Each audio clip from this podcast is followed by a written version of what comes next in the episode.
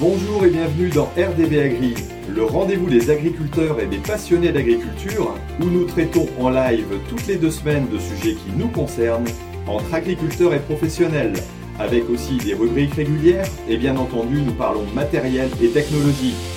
Une émission présentée par Thierry Agriculteur d'aujourd'hui, parce que l'agriculture mérite d'être expliquée. Voilà, on va pouvoir démarrer. Alors bonsoir à tous, on se retrouve, à toutes et à tous, pardon. On se retrouve pour le numéro 47 du rendez-vous agri. Et oui, déjà 47, ça fait déjà pas mal. Euh, comme d'habitude, à 21h, euh, donc un lundi sur deux. Euh, voilà, c'est le jour de mes fumiers, donc je sais que le soir, je fais un rendez-vous à gris. Euh, cherchez pas le rapport, mais il y en a quand même. Euh, et ce soir, on va parler d'agriculteurs et d'écologistes. Alors, j'ai mis des petites, des petites fleurs sur la vignette. Alors, je, vais, je vais partager mon écran vite fait pour vous montrer un peu la vignette que j'ai repris. Voilà que le partage fonctionne. alors, j'avais fait un petit sondage pour essayer de voir voilà, quelle vignette vous préférez.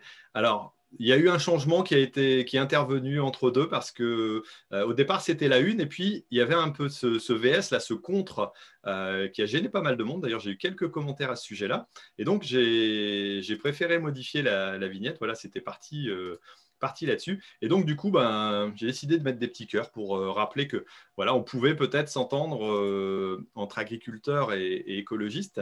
Euh, alors après, peut-être qu'il faudra définir euh, le mot d'écologiste, mais ça, je laisserai l'une de mes invitées le, faire un petit peu plus tard pour voir si on a les mêmes idées, parce que je pense que les mots sont importants à ce sujet-là.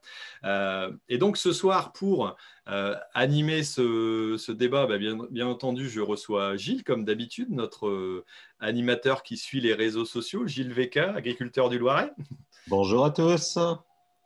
Ensuite, j'ai le plaisir de recevoir, allez, honneur aux dames quand même, un Gabriel euh, qui donc euh, bah, se présentera et puis nous donnera une définition aussi tout à l'heure euh, de l'écologie. C'est à elle que je réserve ce, ce droit-là. Bonsoir Gabriel. Merci, bonsoir Thierry.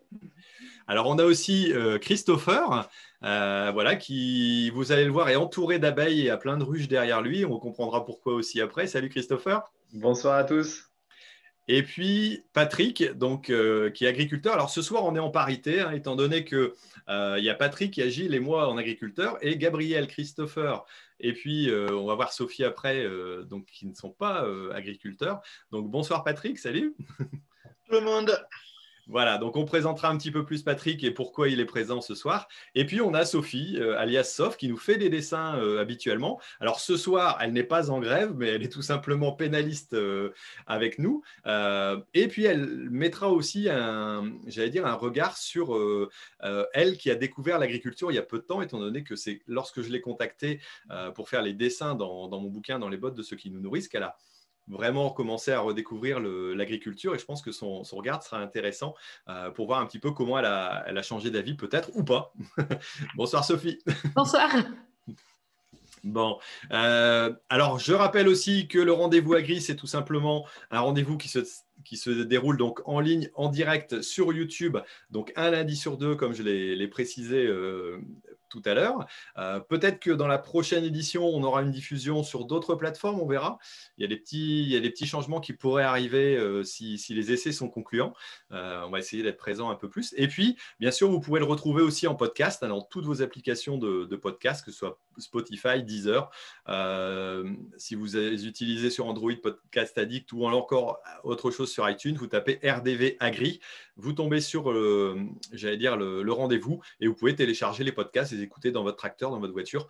Euh, c'est vraiment l'intérêt aussi sur un format assez long comme celui qu'on fait, euh, de pouvoir l'écouter euh, voilà, sans forcément avoir les images. Vous n'avez pas la chance d'avoir nos, beaux visages ou nos beaux décors d'arrière-plan, mais en tout cas, vous pouvez toujours profiter de l'audio et c'est là le, plus important. Donc n'hésitez pas. Il y a de plus en plus de monde qui, télécharge le, le podcast, donc ça ça prouve que le format intéresse aussi. Euh, alors ce soir, je vais remercier aussi mes modérateurs euh, bah, qui sont tout simplement derrière leur petit clavier. Euh, alors je sais qu'il y, a Emilien et, et Corentin qui sont qui seront présents donc ce soir.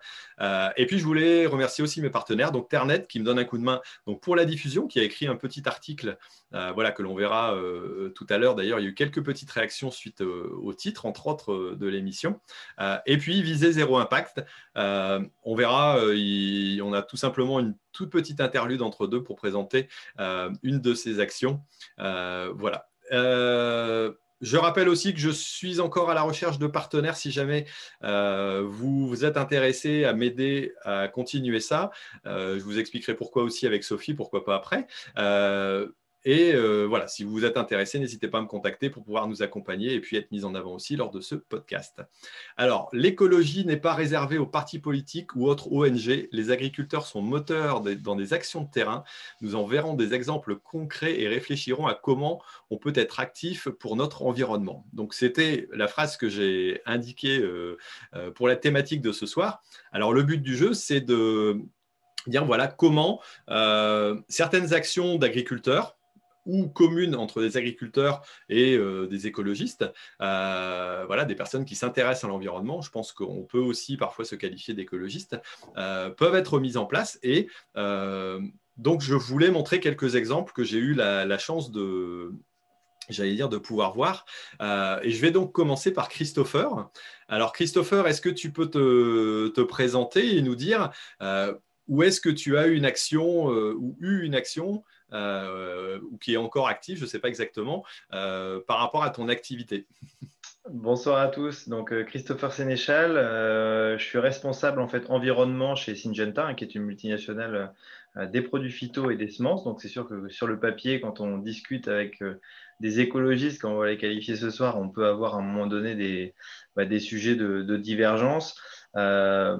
Pour rappeler un peu mon parcours, euh, je suis originaire du milieu agricole. Hein. Mon oncle a repris, a repris l'exploitation, l'exploitation familiale. J'ai grandi, euh, j'ai grandi à la campagne dans, dans le Nord-Pas-de-Calais. Euh, j'ai fait une formation euh, d'ingénieur agronome donc à Lille, à l'Institut supérieur d'agriculture. Et puis, à un moment donné, en fin de parcours, il fallait trouver un, un mémoire de fin d'études. Et puis, j'ai vu passer un, une annonce donc chez Syngenta dans, au sein du service environnement.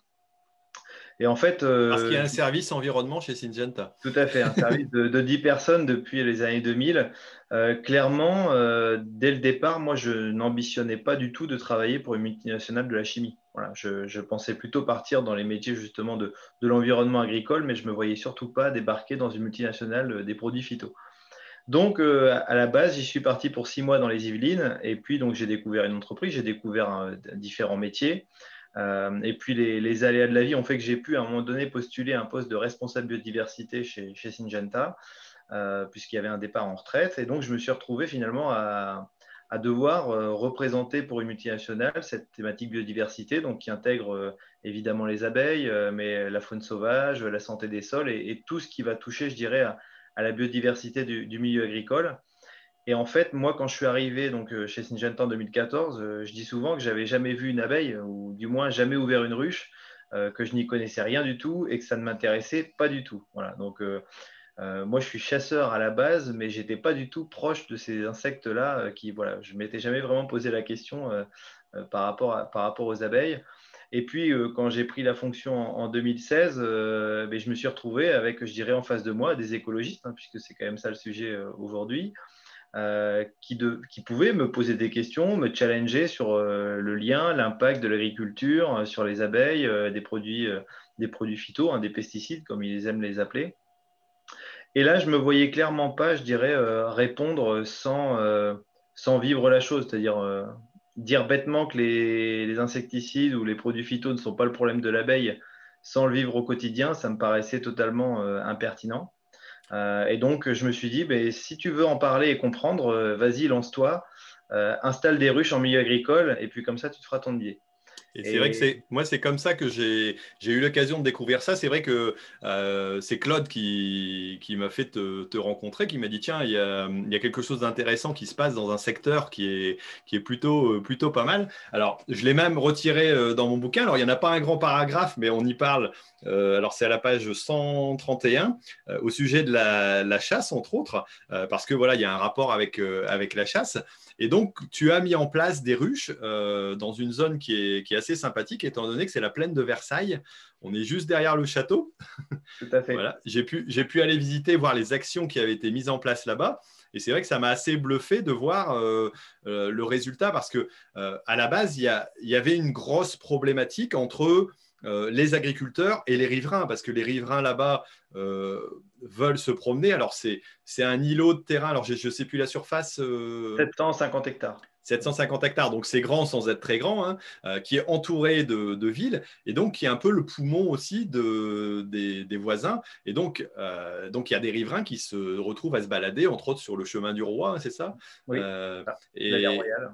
Voilà, et, et, donc il y, a, forcément eu des, rencontres et j'ai rencontré quelques agriculteurs euh, là-bas qui ont pu m'expliquer un peu comment ça s'était passé.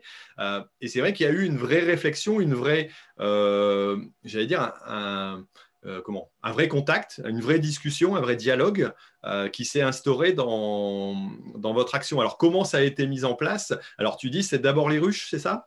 Alors, en fait, euh, bon, le territoire, enfin, les ruches aujourd'hui sont situées à 3 km du parc du château, à vol d'oiseau, donc, ou à vol d'abeilles. En tout cas, les abeilles euh, peuvent aller butiner dans, dans, le parc du château de Versailles. Donc, on est sur un site, je dirais, qui est, privilégié. Hein, de, de, de, la galerie des glaces, on peut apercevoir le territoire. Donc, c'est quand même un, lieu qui est, qui est, qui est typique et, et qui, est, juste magique. Euh, et en fait, ce territoire, j'ai eu l'occasion de, rencontrer ces agriculteurs-là dans le milieu professionnel. Euh, et il faut imaginer en fait une plaine agricole, mais vraiment une plaine agricole classique, hein, une plaine céréalière, qui est maillée de chemins, donc euh, de chemins de promenade. et vous imaginez autour des dizaines de milliers d'habitants, et c'est encore plus vrai en temps confinement, hein, qui, viennent, qui se balader. Donc vous avez des motos, des poussettes, des vélos, des gens à pied. Euh, et des milliers de promeneurs tous les jours dans la plaine. Donc, euh, tous les jours, à n'importe quel moment. Moi, je suis venu, si je ne me trompe pas, c'était en février euh, l'an dernier. Euh, il faisait pas très chaud. franchement, ça caillait peut-être, ça caillait un peu. Il y avait plein de monde qui se promenait. Quoi. Tu ne faisais pas 200 mètres sans croiser quelqu'un avec ses chiens, à vélo, à pied, en courant. Il y a vraiment énormément de monde qui circule. Parce que c'est une plaine qui fait 750 hectares, mais globalement, la, parcelle moyenne fait 10 hectares. Donc il y a énormément de chemins et c'est vraiment un territoire qui est maillé de chemins de, chemin de promenade à toute heure. Hein. voilà, il y a même des coureurs qui courent de nuit. Donc en fait, les agriculteurs, même quand ils traitent la nuit, ils croisent des gens. et en fait, c'est un territoire d'agriculteurs qui, au départ, euh, était passionné de, chasse euh, et d'un oiseau atypique euh, qui est la, perdrix grise, hein, qui, était un oiseau emblématique de la, plaine du roi, hein, de la plaine de Louis XIV. et au départ, c'est ça qui les a réunis. Et ils se sont dit, mais finalement, là où on est, on est obligé de communiquer vis-à-vis du grand public, vis-à-vis des gens qui nous critiquent, vis-à-vis des gens qui ne comprennent pas forcément notre métier. Donc, ils ont travaillé, ils ont replanté des haies, mis des jachères, amélioré leurs pratiques de manière générale. Euh, et ils ont mesuré les résultats, c'est-à-dire qu'ils ont multiplié leur population de perdrix, euh, je dirais pas par 10, mais bientôt. Euh, et en fait, ils ont dans le même temps multiplié les populations de lièvres, de chevreuils, de faisans et, de manière générale de biodiversité. Et ils se sont dit, mais super, euh, si on a cette multiplication, c'est que l'agriculture fait du bon travail. et ces oiseaux, finalement, c'est une preuve de nos, de nos bonnes pratiques. Sauf qu'ils ont communiqué, hein, ils ont même fait des panneaux grand public. Euh, et puis il faut imaginer que dans ces plaines-là, euh, un chevreuil, c'est un bambi. Euh, et, voilà, c'est finalement on est, très, très déconnecté du côté technique. mais pour, le grand public, il y a des animaux, donc c'est un peu un, zoo à ciel ouvert. mais ils se sont vite rendus compte que cette perdrix grise, elle était quand même le symbole de la chasse. et que la chasse, quand on voulait parler aux écologistes, c'était pas toujours facile. Euh, et ils ont du coup, à un moment donné, décidé de, partir sur cette abeille hein, comme symbole de, bonnes pratiques agricoles. Euh, et c'est chez eux que j'ai eu l'occasion d'implanter les, premières ruches en 2016. Euh, donc, comme je dis souvent, il y a, le hein, pulvérisateur agricole, qui passe à, 20 mètres des ruches. L'aire de butinage des ruches, c'est de la plaine agricole et rien que de la plaine agricole. et ils se sont dit, si nos abeilles restent en vie et produisent du miel, ça sera un indicateur de plus de nos bonnes pratiques pour discuter avec, euh, avec nos riverains. Voilà. C'était ça le, projet de départ. Alors c'est vrai que ce qui est intéressant, c'est de voir, euh, moi j'ai pu voir sur le terrain ce qui a été mis en place, c'est euh, des actions entre guillemets simples, Euh, J'allais dire, c'est pas une révolution non plus. Hein. Ils n'ont pas retourné euh, tout le terrain, ils n'ont pas mis euh, des bordures, j'allais dire partout. des voilà, il y a quelques endroits qui étaient qui ont qui étaient un petit peu délaissés entre guillemets au niveau culture, qui ont été réimplantés en jachère faunistique. il y a quelques haies qui ont été placées, pas forcément des longues haies, mais des plutôt des, îlots. Euh, et puis, il y a eu une réflexion globale, alors quand on parle de, l'abeille, surtout sur, enfin moi, ce que j'avais compris, sur l'alimentation continue euh, des abeilles tout du long de l'année, parce que c'est vrai que quand il y a du colza, bah, c'est bien gentil, il y a foison, mais par moments, il y avait des creux, et c'est ce que j'allais dire, la rencontre aussi et la réflexion entre la partie, j'allais dire, voilà, écolo, entre guillemets, environnement, a permis aussi aux agriculteurs de comprendre euh, et de modifier parfois un petit peu leurs pratiques et pas grand-chose euh, pour favoriser de façon euh, très importante la biodiversité. Quoi. Tout à fait. Quand, les agriculteurs se sont réunis, ils, avaient, ils ont été aidés hein, par un président de, je dirais un président d'association, mais ils avaient une ambition, c'était de ne pas perdre un quintal de production. Donc en fait, les haies, ils les ont, enfin les petits bouchons de haies, hein, ils les ont plantés en limite de propriété. Donc comme ça, les, agriculteurs ben, se partageaient finalement cette contrainte d'un point de vue à la fois entretien et, en prise foncière. Euh, sur les jachères fleuries, c'est pareil. Chaque agriculteur fait un petit effort pour mettre une petite jachère à un endroit donné du territoire.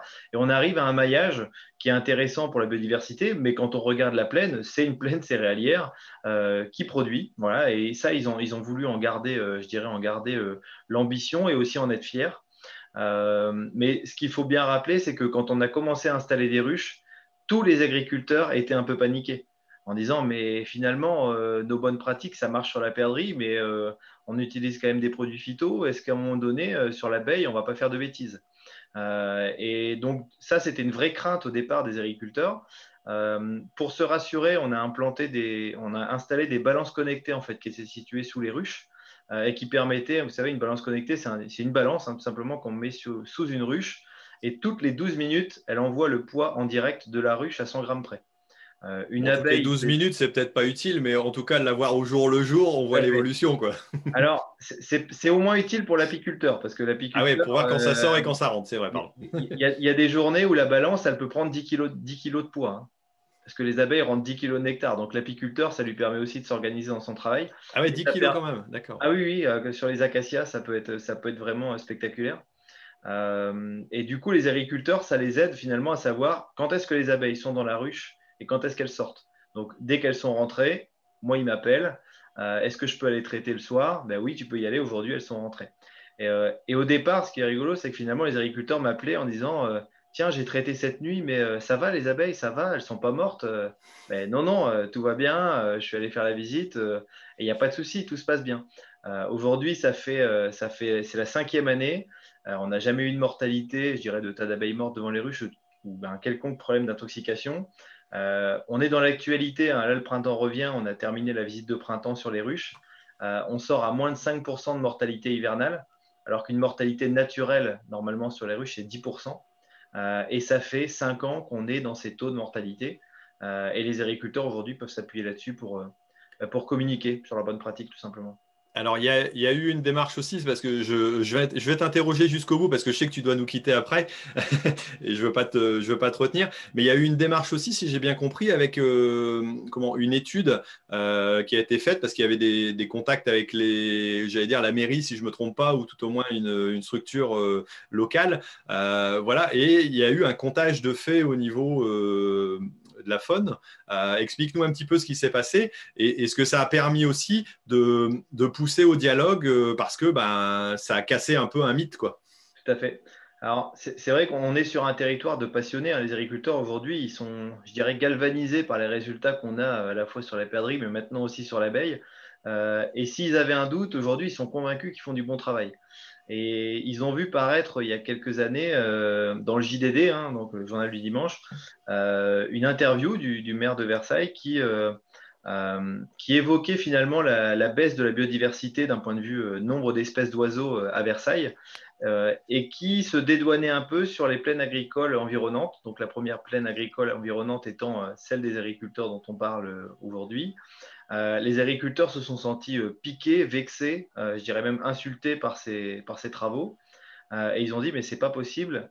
par contre, on ne peut pas juste monter au front comme ça avec, avec nos, propos et notre histoire, euh, il faut apporter des éléments concrets. Et donc, du coup, ils ont fait venir un, ornithologue pendant un an et demi euh, qui a passé euh, plusieurs journées à, parcourir la plaine. Donc, la plaine, elle, est grande, 750 hein, hectares. Donc, il a fait tout un tas de, comptages. et donc, sur, sur, une année, ils ont réussi à dénombrer plus de 70 espèces d'oiseaux différentes sur la plaine. pour donner un ordre de grandeur, c'est à peu près 15% euh, de la diversité d'espèces qu'on peut trouver en France sur un petit post-it de 750 hectares, euh, avec des espèces classées très rares au niveau européen, voire même en voie de disparition. Euh, alors que voilà, il y avait un article qui finalement était un pur article d'agribashing. Et donc les agriculteurs, bah, aujourd'hui, se servent de, cet audit, de ces faits pour, pour nouer le contact et discuter. Voilà, leur ambition, c'est vraiment de discuter et d'échanger avec le grand public. et, on se rend bien compte que quand on discute, on arrive à, voilà, à infléchir un peu le jugement des gens sur l'agriculture.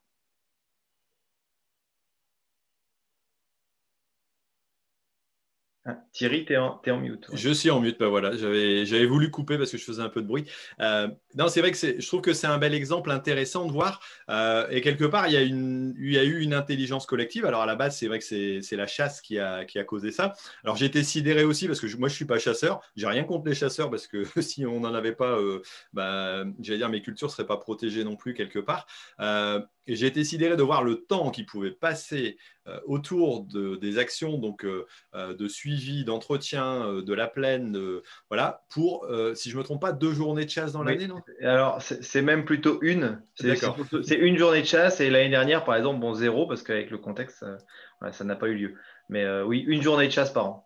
Ouais, alors c'est vrai que bon après euh, on aime, on n'aime pas la chasse, ça c'est, j'allais dire c'est un autre sujet, mais en tout cas c'est vrai que moi ça m'avait marqué quand même de euh, de voir qu'il y avait euh, de telles de telles actions qui pouvaient se mettre en place et un temps à passer, voilà qui était vraiment très important pour pour organiser ça. Bah écoute, merci Christopher pour pour ce bel exemple d'organisation et puis aussi de d'intelligence collective, de réflexion, hein, parce que voilà on on sait que c'est des mondes qui sont parfois un petit peu, un petit peu séparés, un petit peu, qui ont parfois du mal à, discuter ensemble, mais avec des actions, des, choses, je dirais parfois assez simples quand même, mais concrètes, euh, on arrive à des résultats qui sont plutôt pas mal. Quoi. Oui, puis qui, vont, je finirai là-dessus, mais qui vont jusqu'au consommateur final. Euh, avec l'association, on se retrouve beaucoup sur les, marchés de miel. Et on voit bien hein, que le grand public, la première question, c'est Ah, vous êtes apiculteur, donc vos abeilles meurent. Ah, ben là, vous expliquez que non, que vous travaillez avec des agriculteurs, euh, des agriculteurs, euh, je dirais, en, bonne intelligence, avec des balances connectées, des jachères fleuries, etc. Euh, et à la fin, les gens vous disent Ah oui, mais vous, vous êtes chanceux, vous avez des bons agriculteurs. Et c'est ce que je raconte souvent pour donner de l'espoir aux agriculteurs qui veulent un peu, un peu changer l'image. C'est que parfois, avec quelques faits de terrain et, voilà, et quelques récits comme, comme cela, ben, à un moment donné, on peut, on peut inverser cet agribashing. Donc c'est un peu comme les chasseurs, il y a les bons agriculteurs et, il y a les bons chasseurs et les mauvais chasseurs. Je te donne le droit de faire la transition. comme comme le, disaient très bien les inconnus, bon même si voilà, c'est vrai que c'est souvent une remarque qui est assez euh, euh, qui est assez vite faite. C'est là où euh, on voit que la, voilà, la discussion n'est pas forcément faite. Après, on peut comprendre que certaines personnes n'aient pas les, notions de, de ce qu'on fait, pourquoi et comment. Et, et malheureusement, il existe des agriculteurs aussi qui ne savent pas du tout communiquer ou qui font des choses qui ne sont pas forcément euh, à faire ou à mettre en avant, ou qui ne savent pas dialoguer et donc qui vont plutôt rembarrer quelqu'un euh, plus facilement, même si parfois c'est un peu énervant d'avoir des gens qui vous, qui vous attaquent euh, régulièrement. Mais c'est vrai qu'il y, a aussi des exemples où ça se passe bien. dernière chose, c'est vrai que les panneaux qui sont installés, alors je ne sais pas s'ils sont encore installés actuellement, mais euh, à chaque saison, ils sont changés. Donc, il y a des panneaux dans les parcelles euh, qui indiquent ce qui est fait au niveau des champs, ce qui est fait au niveau de la, chasse, entre autres. Euh, j'en ai un exemple dans, le bouquin, une photo que j'avais pris. et c'est vrai que ça, c'est aussi une, façon de communiquer. Je pense que les, riverains doivent être contents de, pouvoir aussi suivre un petit peu ça. C'est ça, c'est que l'idée c'était de faire un panneau par saison à la base sur la faune. Hein. donc il y a quatre animaux, je dirais, totems le lièvre, le chevreuil, le faisan et puis la perdrix en fonction des saisons un discours euh, presque Disneyland, hein, je dirais, accessible euh, du, voilà, pour tout le monde, y compris quelqu'un qui ne, connaît pas du tout l'agriculture ni la faune. Euh, et l'idée est venue il y a deux ans de faire les mêmes panneaux pour l'abeille, pour expliquer un peu ce que faisait l'apiculteur et l'agriculteur en lien avec ça sur la saison. c'est un discours qui, passe bien auprès des gens qui se baladent. Ils sont voilà, contents de voir ce, ces panneaux tout au long de l'année. il n'y a eu aucune détérioration depuis quasiment une dizaine d'années de présence, donc ça veut dire que les messages sont aussi, aussi acceptés. Et puis c'est aussi un moyen pour les agriculteurs de faire passer des messages tout simples, de par exemple tenir son chien en laisse quand on est dans un milieu ouvert. vous imaginez les milliers de promeneurs tous les jours, si chacun laisse son chien divaguer à 200 mètres, euh, bah, sur un territoire comme ça, maillé de chemin, euh, il n'y a plus de perdrix grise, il n'y a plus d'alouettes des champs, il n'y a plus de cailles des blés. Euh, et, on, finalement, on anéantit toute la, biodiversité locale. Donc, c'est aussi un moyen d'expliquer et de sensibiliser. Et comme ça, quand vous croisez quelqu'un qui ne respecte pas la règle, bah, vous pouvez lui dire attendez, vous avez bien vu, il y a un panneau à l'entrée qui explique. et personne ne peut vous dire je ne l'ai pas vu. Il y en a un à chaque entrée de territoire. Ok, voilà. Bah, merci Christopher. Je vais te, laisser vaquer à tes occupations. Merci, d'avoir participé et donné ce, ce bel exemple.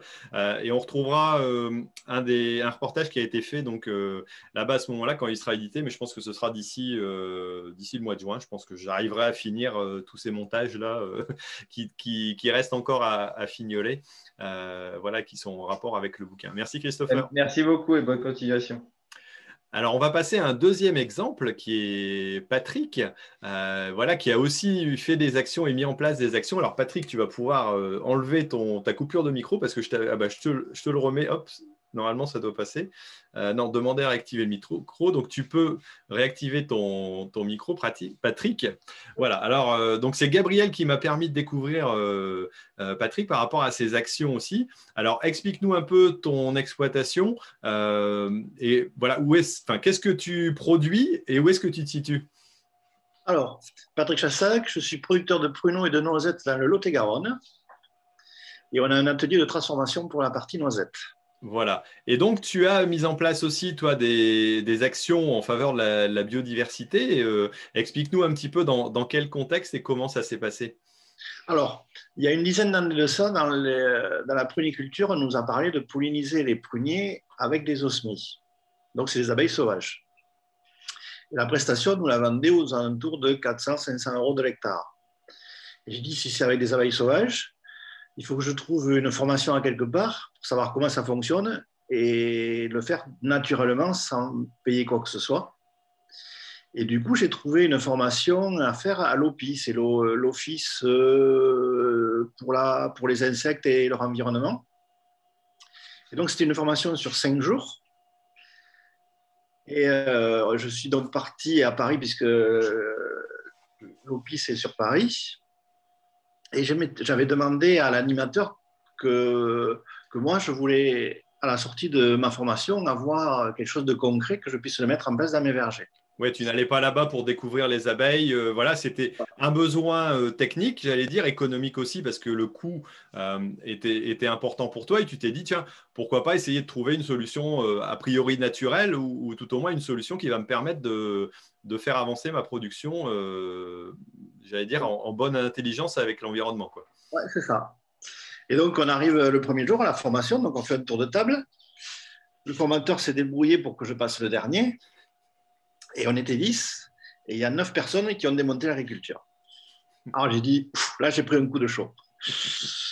Et puis quand moi je me suis présenté agriculteur euh, conventionnel, euh, eux ils ont transpiré un peu aussi. C'était bien fait plaisir. Et, l'animateur a dit, voilà, Patrick il est là, euh, il, leur a expliqué le pourquoi j'étais là. Il leur a dit, quand, vendredi, quand tout le monde repart, Patrick, il faut qu'il y ait une solution qui coïncide abeilles sauvages avec production.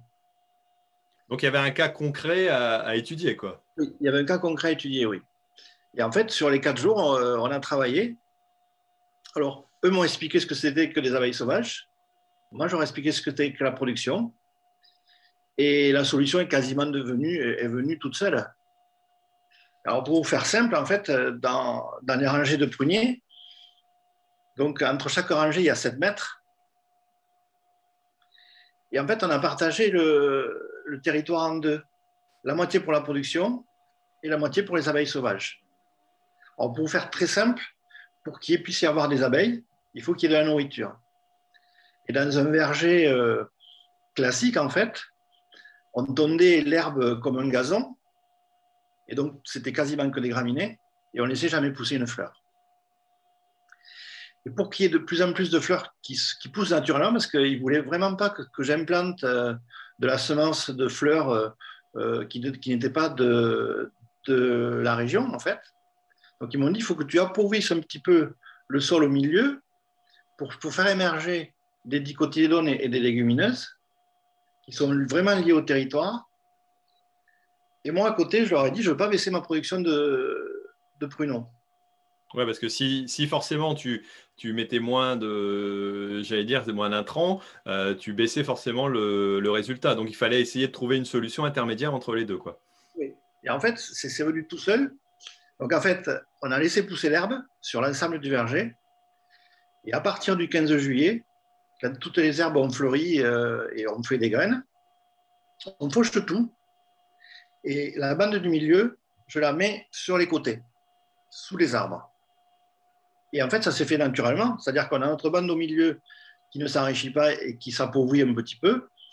Et sur le verger, sur les bandes de verger, on a une terre qui s'améliore.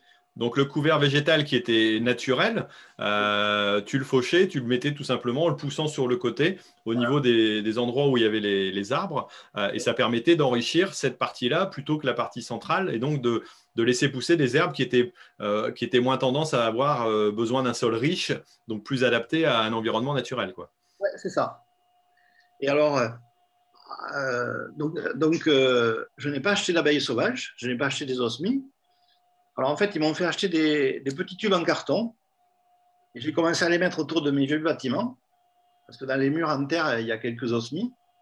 Il y a 5-6 ans de ça, j'avais dû récupérer autour d'une centaine de, cocons d'osmies. Et 6 ans après, j'ai quasiment entre 15 et 18 000 abeilles sauvages dans mes vergers qui, euh, se reproduisent dans les petits tubes en carton. L'hiver, ces petits tubes en carton, euh, je les, vide pour récupérer les cocons, euh, les nettoyer et les protéger. Et au printemps, j'ai des petites, comme des petites ruches au milieu du verger où je remets mes tubes vides et je lâche mes cocons et ça se reproduit régulièrement et il n'y a aucun souci. D'accord. Et alors, ça a été un, un gros changement? Est-ce que tu as vu euh, une meilleure pollinisation grâce à cette évolution par rapport à ce que tu avais avant? Euh, Est-ce que ça a été euh, pareil, différent? Alors, il y a une meilleure pollinisation et en fait, la caractéristique de cette abeille, c'est que qu'il fasse chaud, qu'il fasse froid, elle sort pour polliniser puisque elle met sa vie. C'est quand l'osmie vit 20 entre quelques secondes et 28 jours et elle n'a que ce temps-là pour se reproduire. Donc c'est une, une, abeille qui est toujours à fond. Et en fait, nous, ce qui nous intéresse, c'est de croiser les fleurs, en fait, dans la pollinisation. Et c'est une abeille qui va, qui va beaucoup mieux euh, que, que, les abeilles en, ruche, en fait. Euh, D'accord, elle, elle, est plus vivace, elle va plus euh, butiner de fleur en fleur. c'est l'intérêt qu'elle aura, quoi. C'est l'intérêt qu'elle a. Donc voilà. Ok, ok, ben, un bel exemple de fonctionnement. Et ça, tu, euh, ça perdure depuis euh, ce moment-là, ça a continué? Tu as, optimisé un petit peu le, j'allais dire, la technique ou le suivi? Tu t'es intéressé un peu plus du coup euh, aux abeilles, aux osmies? Oui. Alors, et en plus, ça m'a ça, m'a mis un pied aussi dans, dans les couverts végétaux, puisque avant on avait un gazon sous les vergers. Donc du coup, on a laissé une friche. Parce qu'en fait, quand on a tout laissé pousser, euh, ça fait du sacré changement. C'est d'un verger euh, bien tondu avec euh, sur le rang des herbés au glyphosate et tout. c'est passé, entre guillemets, sur, sur une photo de friche. Et est-ce que, est que le regard de tes collègues, de tes voisins était un petit peu. Ah, ça, les a. Ça, fait, ça les a. ils ont regardé de près quand même, au début en rigolant, et, et au jour d'aujourd'hui, je suis copié, donc c'est que ça a fait quelque chose. D'accord, donc tu as répondu à la question que j'allais te poser après. Est-ce que ça a fait des, émules? A priori, oui, il y, a, des personnes qui arrivent à suivre euh, un petit peu cet exemple-là et, te, demandent comment ça fonctionne peut-être? Oui, oui, oui, puis j'explique assez facilement. Donc, euh, en fait, on a mis un pied dans quelque chose qui était merveilleux parce qu'aujourd'hui, on parle de bilan carbone, on parle de moins traité, on parle de biodiversité. Et en fait, ils m'ont mis un pied dans quelque chose qui est vertueux. Et comment je connais Parce que, en fait, moi, je savais produire des pruneaux, mais la biodiversité, ce pas mon enfin, c'était pas mon domaine. Moi, je ne sais pas comment ça fonctionnait. Et eux, c'était des, gens, je suis tombé sur des gens techniques, sur, autant que moi, mais sur les abeilles sauvages. Et quand on a, eux m'ont appris leur, euh, leur savoir, et moi, je leur ai expliqué comment je travaillais. Et en fait, c'est venu tout seul. Le, de, concilier les deux, c'est venu tout seul. Alors, est-ce que tu reçois pour prendre l'apéro régulièrement des personnes qui étaient lors de cette formation? Est-ce que tu en côtoies encore tout au moins euh, Ou alors, euh, ou alors d'un autre réseau peut-être? Le formateur euh, de Lopi, c'est le seul que je côtoie. D'accord. Bah, ok, mais, mais pour autant, ça t'a permis de découvrir aussi, euh, j'allais dire, l'environnement, une façon un petit peu différente de, de produire.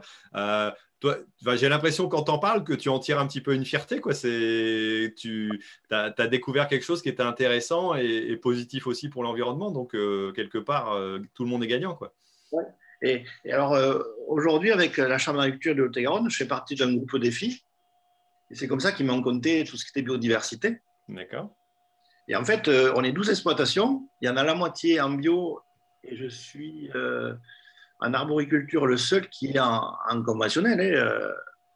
Et en fait, j'ai des résultats équivalents au meilleur des bio, hein, sans problème. Hein. Et, ce qu'on peut déterminer quand on se réunit tous ensemble, le, le point commun qui fait qu'on a de la biodiversité ou pas, c'est si on donne à manger à la biodiversité, il y en a. C'est-à-dire si on laisse pousser les herbes, si on laisse pousser euh, euh, plein de fleurs et, qu'on laisse faire la nature, on a de la biodiversité. À partir du moment où on veut quelque chose de, de, bien gazonné, de, de travailler le sol ou d'intervenir, on fait baisser systématiquement la biodiversité, quelle que soit l'agriculture qu'on ait. Donc ça veut dire que, euh, d'après toi, il faut avoir une réflexion aussi différente de, ce qu'on a peut-être actuellement, ou que certains ont peut-être actuellement, et savoir regarder différemment et, trouver que le beau résultat, ce n'est pas le gazon bien ras et, super propre, c'est au contraire euh, plus de diversité. Donc ça, ça oblige, ça oblige à un changement par rapport à ce qu'on a eu l'habitude d'être, euh, j'allais dire, qu'on nous a inculqué à un certain moment. C'est aussi un changement à mettre en place chez nous. quoi. C'est un sacré changement d'ailleurs. Ok, ok. Bah écoute, merci Patrick. Alors, je vais, je vais aller voir tout de suite Gilles pour voir euh, s'il y a des questions un petit peu particulières par rapport aux, euh, j'allais dire, aux deux exemples qu'on a, qu'on a eus, euh, ou s'il y a tout simplement quelques petites questions. Et puis après, on ira rejoindre Gabriel qui nous donnera un petit avis et puis une petite définition, voilà, de, de ce qu'est l'écologie peut-être. Alors, défais ton mute, voilà. Alors, il y a quelques questions. Alors, il y en a une que je garde pour plus tard, celle de Pierre, on verra tout à l'heure. Je l'ai vu. Euh, j'avais quelques euh, remarques de Benoît Georges, donc qui doit venir de Belgique, je pense, mm. et qui nous parle d'un apiculteur belge, Jeff Tors, je ne sais pas comment est-ce qu'on prononce, il, a, il nous a donné deux citations. La première, je ne peux pas me passer de l'agriculture et l'agriculture ne peut souvent pas se passer des abeilles. Et la deuxième euh, citation, c'est j'aimerais dire aux agriculteurs et horticulteurs qu'ils ne doivent pas avoir peur d'aller à la rencontre des apiculteurs. je pense que ça, c'est aussi quelque chose d'important euh, de, nouer un dialogue entre apiculteurs et, euh, agriculteurs. C'est vrai que bah, il faut essayer de comprendre, comprendre comment ça fonctionne, comment. Je pense que ça c'est relativement important. Ok, merci Gilles. Alors tiens, je vais en profiter pour faire ma petite interlude. hop, ma pause pour mes, partenaires. Alors, je rappelle, que Ternet, parce qu'on est pile à peu près au milieu, je rappelle que Ternet donc, me donne un coup de main. Et puis, il y a aussi Viser Zéro Impact. Et justement, euh, dans les actions de visée zéro impact, je vais vous partager mon écran et puis lancer. Alors théoriquement, si tout va bien, j'ai essayé de mettre le son, donc vous devriez entendre le son.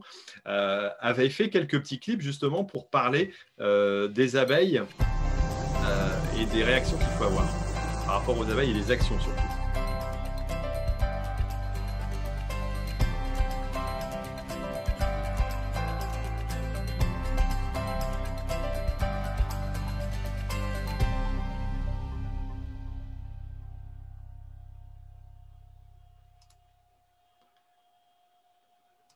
Voilà, est-ce que vous avez bien entendu? Bon, après, c'est que de la musique, donc euh, il n'y a pas grand-chose à entendre.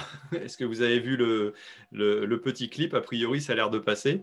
Euh, alors, quelque part, c'est vrai que euh, moi aussi, grâce à toi, Gilles, j'ai découvert un petit peu, parce que toi aussi, tu es apiculteur, on en a déjà parlé dans une, dans une précédente émission, bah, qu'il fallait parfois avoir des toutes petites actions, pas forcément très compliquées et comprendre certains petits mécanismes par rapport aux abeilles bah, pour tout simplement favoriser ou ne pas détruire une colonie simplement sur une simple action de traitement au bon moment et, et. Quoi. Alors, non, je ne suis pas apiculteur. Tu n'es pas apiculteur. tu es amateur. j'ai quelques, j'ai quelques ruches. là, j'en ai une petite dizaine. mais je ne me considère pas comme apiculteur. Apiculteur, c'est vraiment un métier. connaître vraiment. et d'ailleurs, quand j'ai commencé, ça doit faire 5 ou 6 ans que j'ai commencé. Les trois premières années, j'ai perdu à peu près toutes mes ruches. Euh, parce que j'ai pas pris les bonnes, euh, des bonnes abeilles, euh, parce que je récupérais des essaims qui, bah, essaimaient tout le temps. je nourrissais pas bien, je m'en occupais pas bien, et concrètement, je faisais que perdre mes abeilles. Là, cette année, j'ai eu qu'une perte sur une dizaine de ruches, donc je suis dans la moyenne. Donc là, ça y est, je commence à comprendre comment ça fonctionne. Et je rejoins Patrick sur ce qu'il fait. pareil, j'ai mis en place euh, des zones pour nourrir euh, mes abeilles. Donc euh, là, d'ailleurs, cette semaine, je dois semer un hectare et demi de jachère mellifère pour, bah, pouvoir nourrir les abeilles. Et c'est vrai que c'est un ensemble de plein de petites choses qui font que petit à petit, on arrive à comprendre comment ça fonctionne. Alors moi, au début, quand j'ai démarré bah, justement de prendre quelques ruches, euh, mon objectif, c'est que j'avais besoin euh, des ruches euh, pour les faire bosser, pour les faire polliniser. Mais en réalité, vous êtes des exploitants. Je vois ça. Patrick, c'est pareil. C'est uniquement par intérêt financier qu'il a commencé à entrer dans l'écologie. les abeilles, parce que, franchement, on ne sait pas faire mieux qu'elles. moi, je, dois, je, fais des oignons porte-graines et donc je, je, plante 4 ans d'oignons d'une certaine variété, et puis après 12 rangs d'une autre variété, et euh, ils vont être hybridés, donc ça veut dire qu'ils vont être mélangés, les deux variétés vont être mélangées ensemble, et il euh, faudrait apporter le pollen de chaque variété dans chaque, euh, dans chaque fleur. Et si tu prends une tête d'oignon, donc quand il y a une fleur d'oignon, il y a à peu près, je ne sais plus combien, je crois que c'est 2 ou 3 000 fleurs tout autour qui vont s'ouvrir petit à petit. Donc il faudrait passer tous les jours apporter le pollen de l'une à l'autre, c'est impossible. Il n'y a que les abeilles qui sont capables de faire ça. Alors je sais qu'il y a quelques, dans quelques pays, ils arrivent à le faire à la main pour des pommiers ou des choses comme ça, mais bon. Euh, faut avoir des, petites mains pas très chères non plus pour pouvoir se, euh, permettre ça, j'imagine. Les abeilles, franchement, euh, elles sont vraiment douées pour ça. Mais il faut savoir s'en occuper, il faut savoir, bah, savoir que quand on leur pique leur, leur miel, euh, concrètement, on leur prend leurs réserves. eux, elles ont que bossé pour faire leurs réserves pour, euh, pour passer l'hiver. Donc, si on leur prend trop de miel, euh, qu'on ne les nourrit pas derrière, qu'on ne s'occupe pas bah, de leur maladie, de tout ça, bah, c'est sûr, on perd toutes les colonies. Alors, c'est pour ça que je dis que je ne suis pas apiculteur, parce que je suis pas. Bon, ça y est, je commence à faire un peu. amateur. Déjà mangé, il, est, il est, très bon, mais je ne me, je me considère pas comme un professionnel. Par contre, c'est super intéressant euh, bah, de comprendre comment est-ce que ça fonctionne. Et pour notre métier, justement d'agriculteur, c'est sûr que quand on a des ruches à côté de chez soi, on commence à comprendre un petit peu comment est-ce qu'elle fonctionne. Euh, enfin, moi, je suis un passionné. Euh, j'adore, donc euh, j'ai lu pas mal de bouquins sur comment est-ce qu'elle communique. Et c'est super intéressant, c'est extraordinaire. comme. C'est une vie extraordinaire. Alors, tu me dis que tu en as mangé, mais je sais que tu n'aimes pas le miel. Alors, par contre, moi, je mange ton miel et je sais qu'il est très bon. Il n'y a pas de problème. en plus, je ne suis pas un grand fan de miel. Alors, j'en mange un peu. Hein. tu en manges un peu quand même, mais c'est pas. En tout cas, tu l'as pas fait tout simplement pour la production. Mais moi, c'est vrai que, que j'en avais discuté avec toi et, et j'étais un grand néophyte. Alors, euh, euh, voilà comment, comment ça va. Euh, j'ai appris tout simplement des petites choses très simples. C'est que les abeilles, elles ont besoin de 12 degrés, si je ne me trompe pas, pour sortir. voilà. Et puis, il faut de la lumière. Donc, ça veut dire que quand il fait froid et qu'il n'y a pas de lumière, ben voilà, ça peut aller. Mais en période de, de, pleine, de pleine action, si on a une intervention à faire, même si voilà, c'est un, insecticide. Euh, de le faire de préférence le soir, une fois que le, euh, j'allais dire, la, nuit est tombée, et puis euh, pour éviter qu'elle vienne tout de suite derrière, éventuellement reprendre, même si voilà, au niveau des produits, maintenant, quand il y a des fleurs, en général, c'est plutôt compliqué, mais en tout cas, d'intervenir dans, dans, des conditions bien précises, ça peut tout simplement éviter de faire perdre une colonie, et donc aussi l'intérêt de l'agriculteur, parce que voilà, l'exemple, c'est de dire que Gilles et Patrick l'ont fait par intérêt aussi, mais on a intérêt à garder de la biodiversité, à garder des abeilles, sans quoi ben, toutes ces actions, comme tu disais, de pollinisation, on, va, on va forcément y perdre. Quoi. Et les abeilles, c'est pratique, enfin les abeilles domestiques, certes on les voit parce qu'elles sont dans une ruche, tout ça, mais c'est en pollinisateur, c'est c'est peanuts par rapport à toutes les abeilles sauvages, mm. tous les bourdons, tout. Euh, euh, et, concrètement, euh, bah, comprendre les abeilles domestiques, c'est aussi protéger tout le reste. C'est que si on nourrit les abeilles domestiques, il y a de grandes chances que les autres s'en portent mieux, et ainsi de suite. Si on, si on fait les bons couverts, si on fait un truc tout bête, arrêter de broyer les bords de, les bords de juste en début d'été, euh, alors que c'est là où justement elles ont besoin. Enfin, les, gros problèmes sont souvent au mois de juin et au mois de septembre. C'est les, deux moments où les, abeilles ont bah, nous dans notre plaine céréalière en tout cas, ont un manque euh, souvent de, fleurs. Et c'est là où il faut trouver des, moments, bah, des choses pour qu'elles aient à manger à ces périodes-là. Ok, bah merci pour, euh, pour l'exemple. Alors, on reprendra peut-être quelques questions par la suite, euh, euh, mais je vais quand même laisser, passer laisser parler nos, nos, dames parce que c'est pas le tout d'inviter, mais il faut peut-être quand même leur laisser l'occasion de discuter. Alors, je vais commencer par Gabriel. Alors, Gabriel, bah, je vais te laisser déjà te présenter, puis après de répondre à une première question. alors, d'après toi, c'est quoi la définition d'un écolo ou de l'écologie globalement? Une question difficile que tu me poses. Hein. Euh, euh, en principe, on devrait, on devrait tous être d'accord. Euh, l'écologie, en principe, c'est une science, c'est la science du vivant, dans ses interactions avec, avec son milieu, ses milieux, et, c'est l'explication d'un écosystème. Donc, on ne devrait, on devrait pas avoir à, à discuter finalement, finalement de ça. Alors, euh, ce qu'on va discuter, c'est pas tant ça que euh, notre perception, la perception qu'on en a nous et, et, comment on se vit écolo. Euh, est-ce qu'il y a une façon, une seule façon de se vivre écolo? Voilà, j'ouvre un peu le débat et, je rebondis tout de suite sur, sur ce qu'ont dit Gilles et, Patrick parce que ça me touche beaucoup. c'est, je pense, ce qui a quelque part un peu transformer justement ma, vision euh, de, l'écologie en agriculture. Ce sont ces agriculteurs que, vous êtes hein, qui, euh, au départ, sont pas forcément, pas forcément, euh, on va dire, la fibre écolo, ont pas forcément, euh, euh, mais, se remettre en question.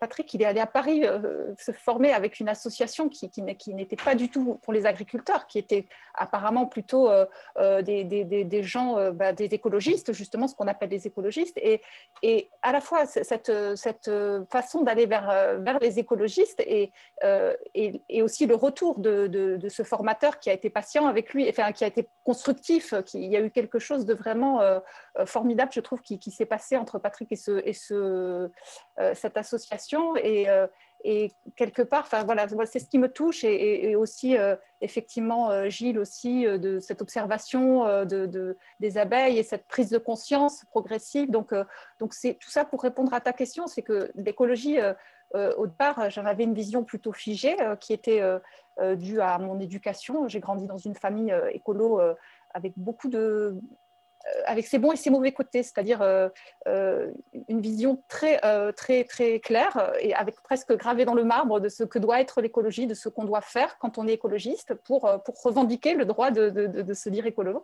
écologiste. Alors, ça a ses bons côtés parce que j'ai intégré plein de bonnes habitudes, je, je fais attention à, ma consommation, je suis plutôt sobre, je, je trie mes déchets, j'ai vraiment une, vraiment une, sensibilité à, mon environnement, je suis très touchée.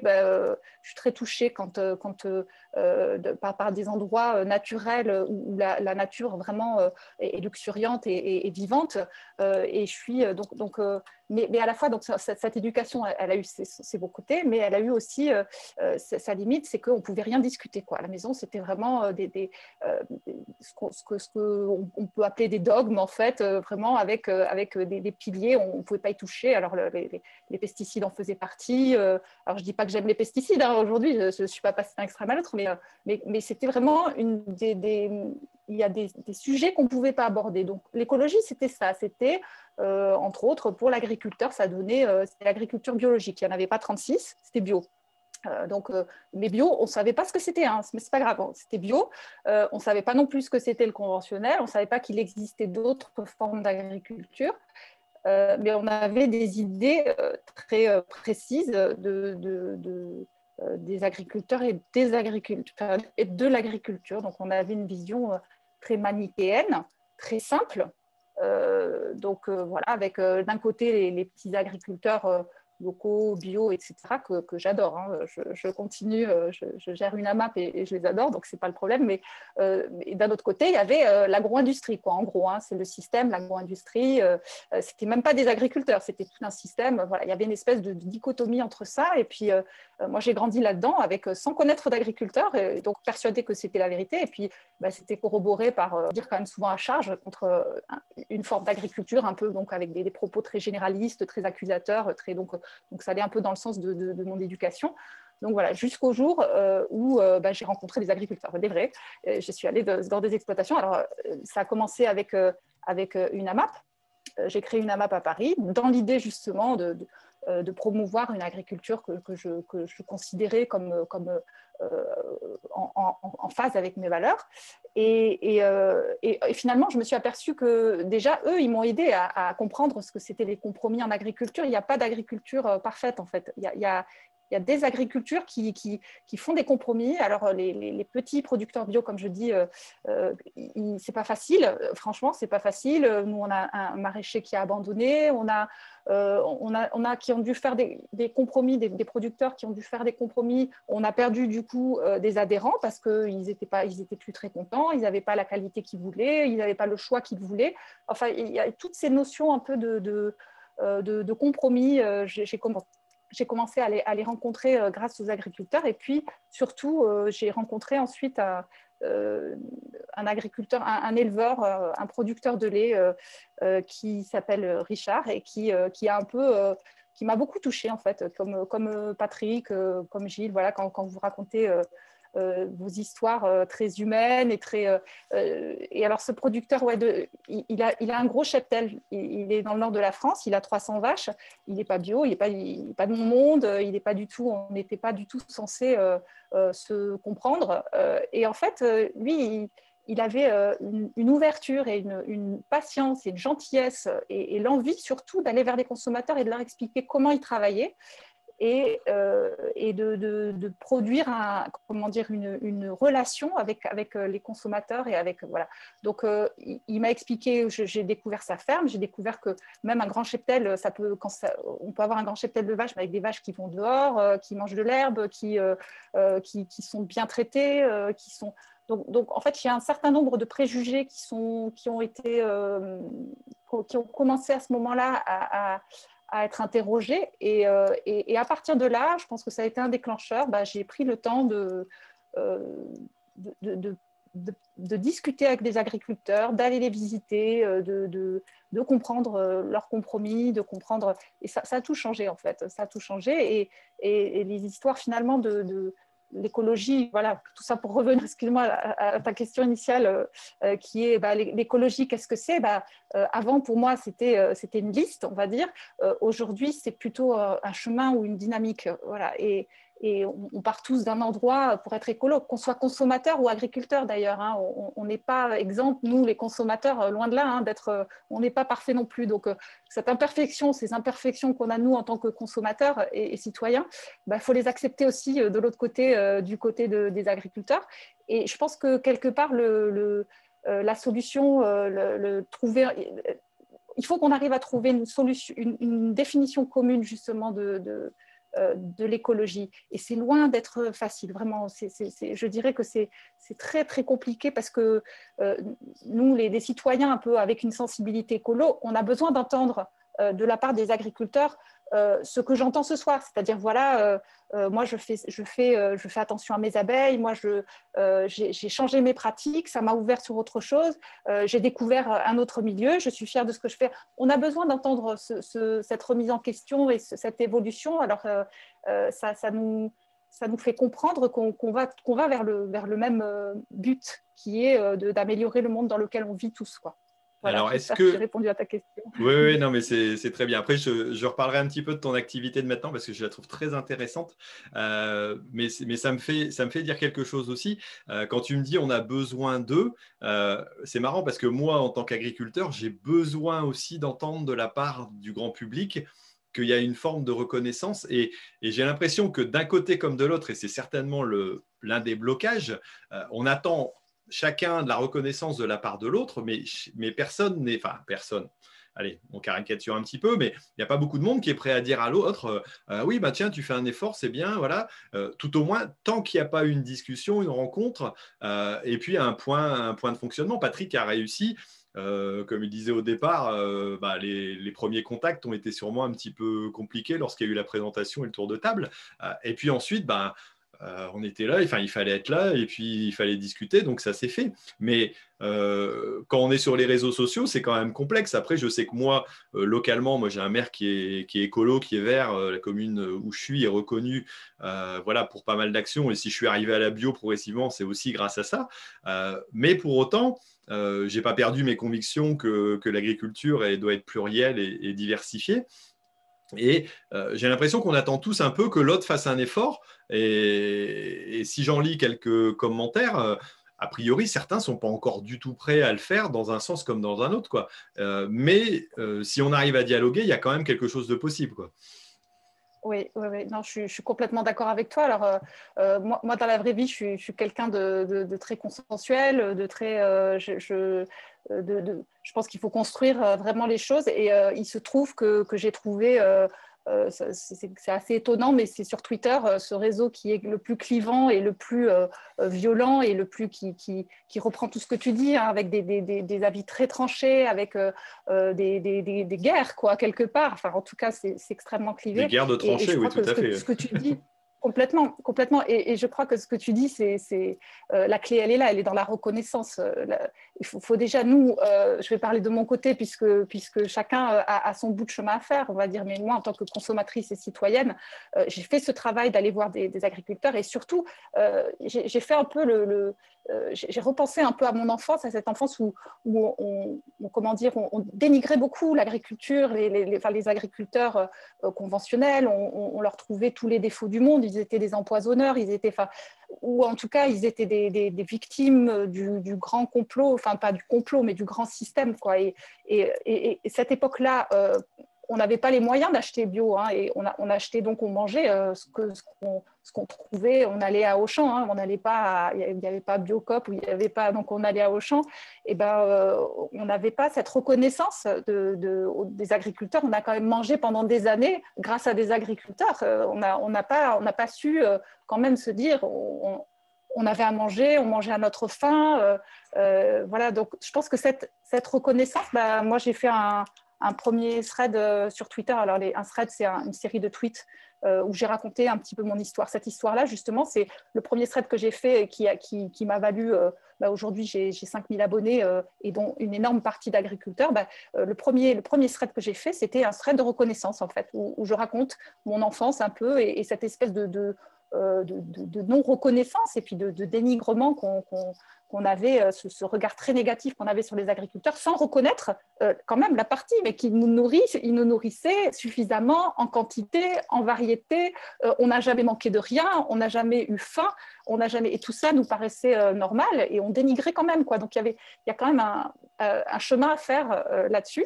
Et la deuxième chose, c'est cette reconnaissance dont tu parles, on peut la faire que si, que si de l'autre côté il y a une ouverture et où il y a quelqu'un qui nous explique euh, ce travail que tu fais, ou ce travail, il y a, les, les France Agri-Tweetos aussi sur Twitter qui font un, magnifique travail de, de, euh, de, euh, communication, d'expliquer les métiers, c'est presque ouvrir sa ferme sur, sur les réseaux sociaux et ça nous explique comment ils travaillent, comment ils, comment ils se remettent en question, comment ils évoluent, comment, ça, je trouve ça, je trouve ça génial. C'est, le mieux, c'est d'aller dans une ferme, mais euh, vraiment, ce travail de communication, il est nécessaire pour qu'on puisse voir, nous, les progrès que vous faites, pour qu'on puisse voir cette, agriculture qui a évolué, ces agricultures qui ont évolué, euh, et, pas euh, ce cette espèce de, d'image figée qu'on avait, qu'on, peut garder si on ne vous connaît pas, les agriculteurs.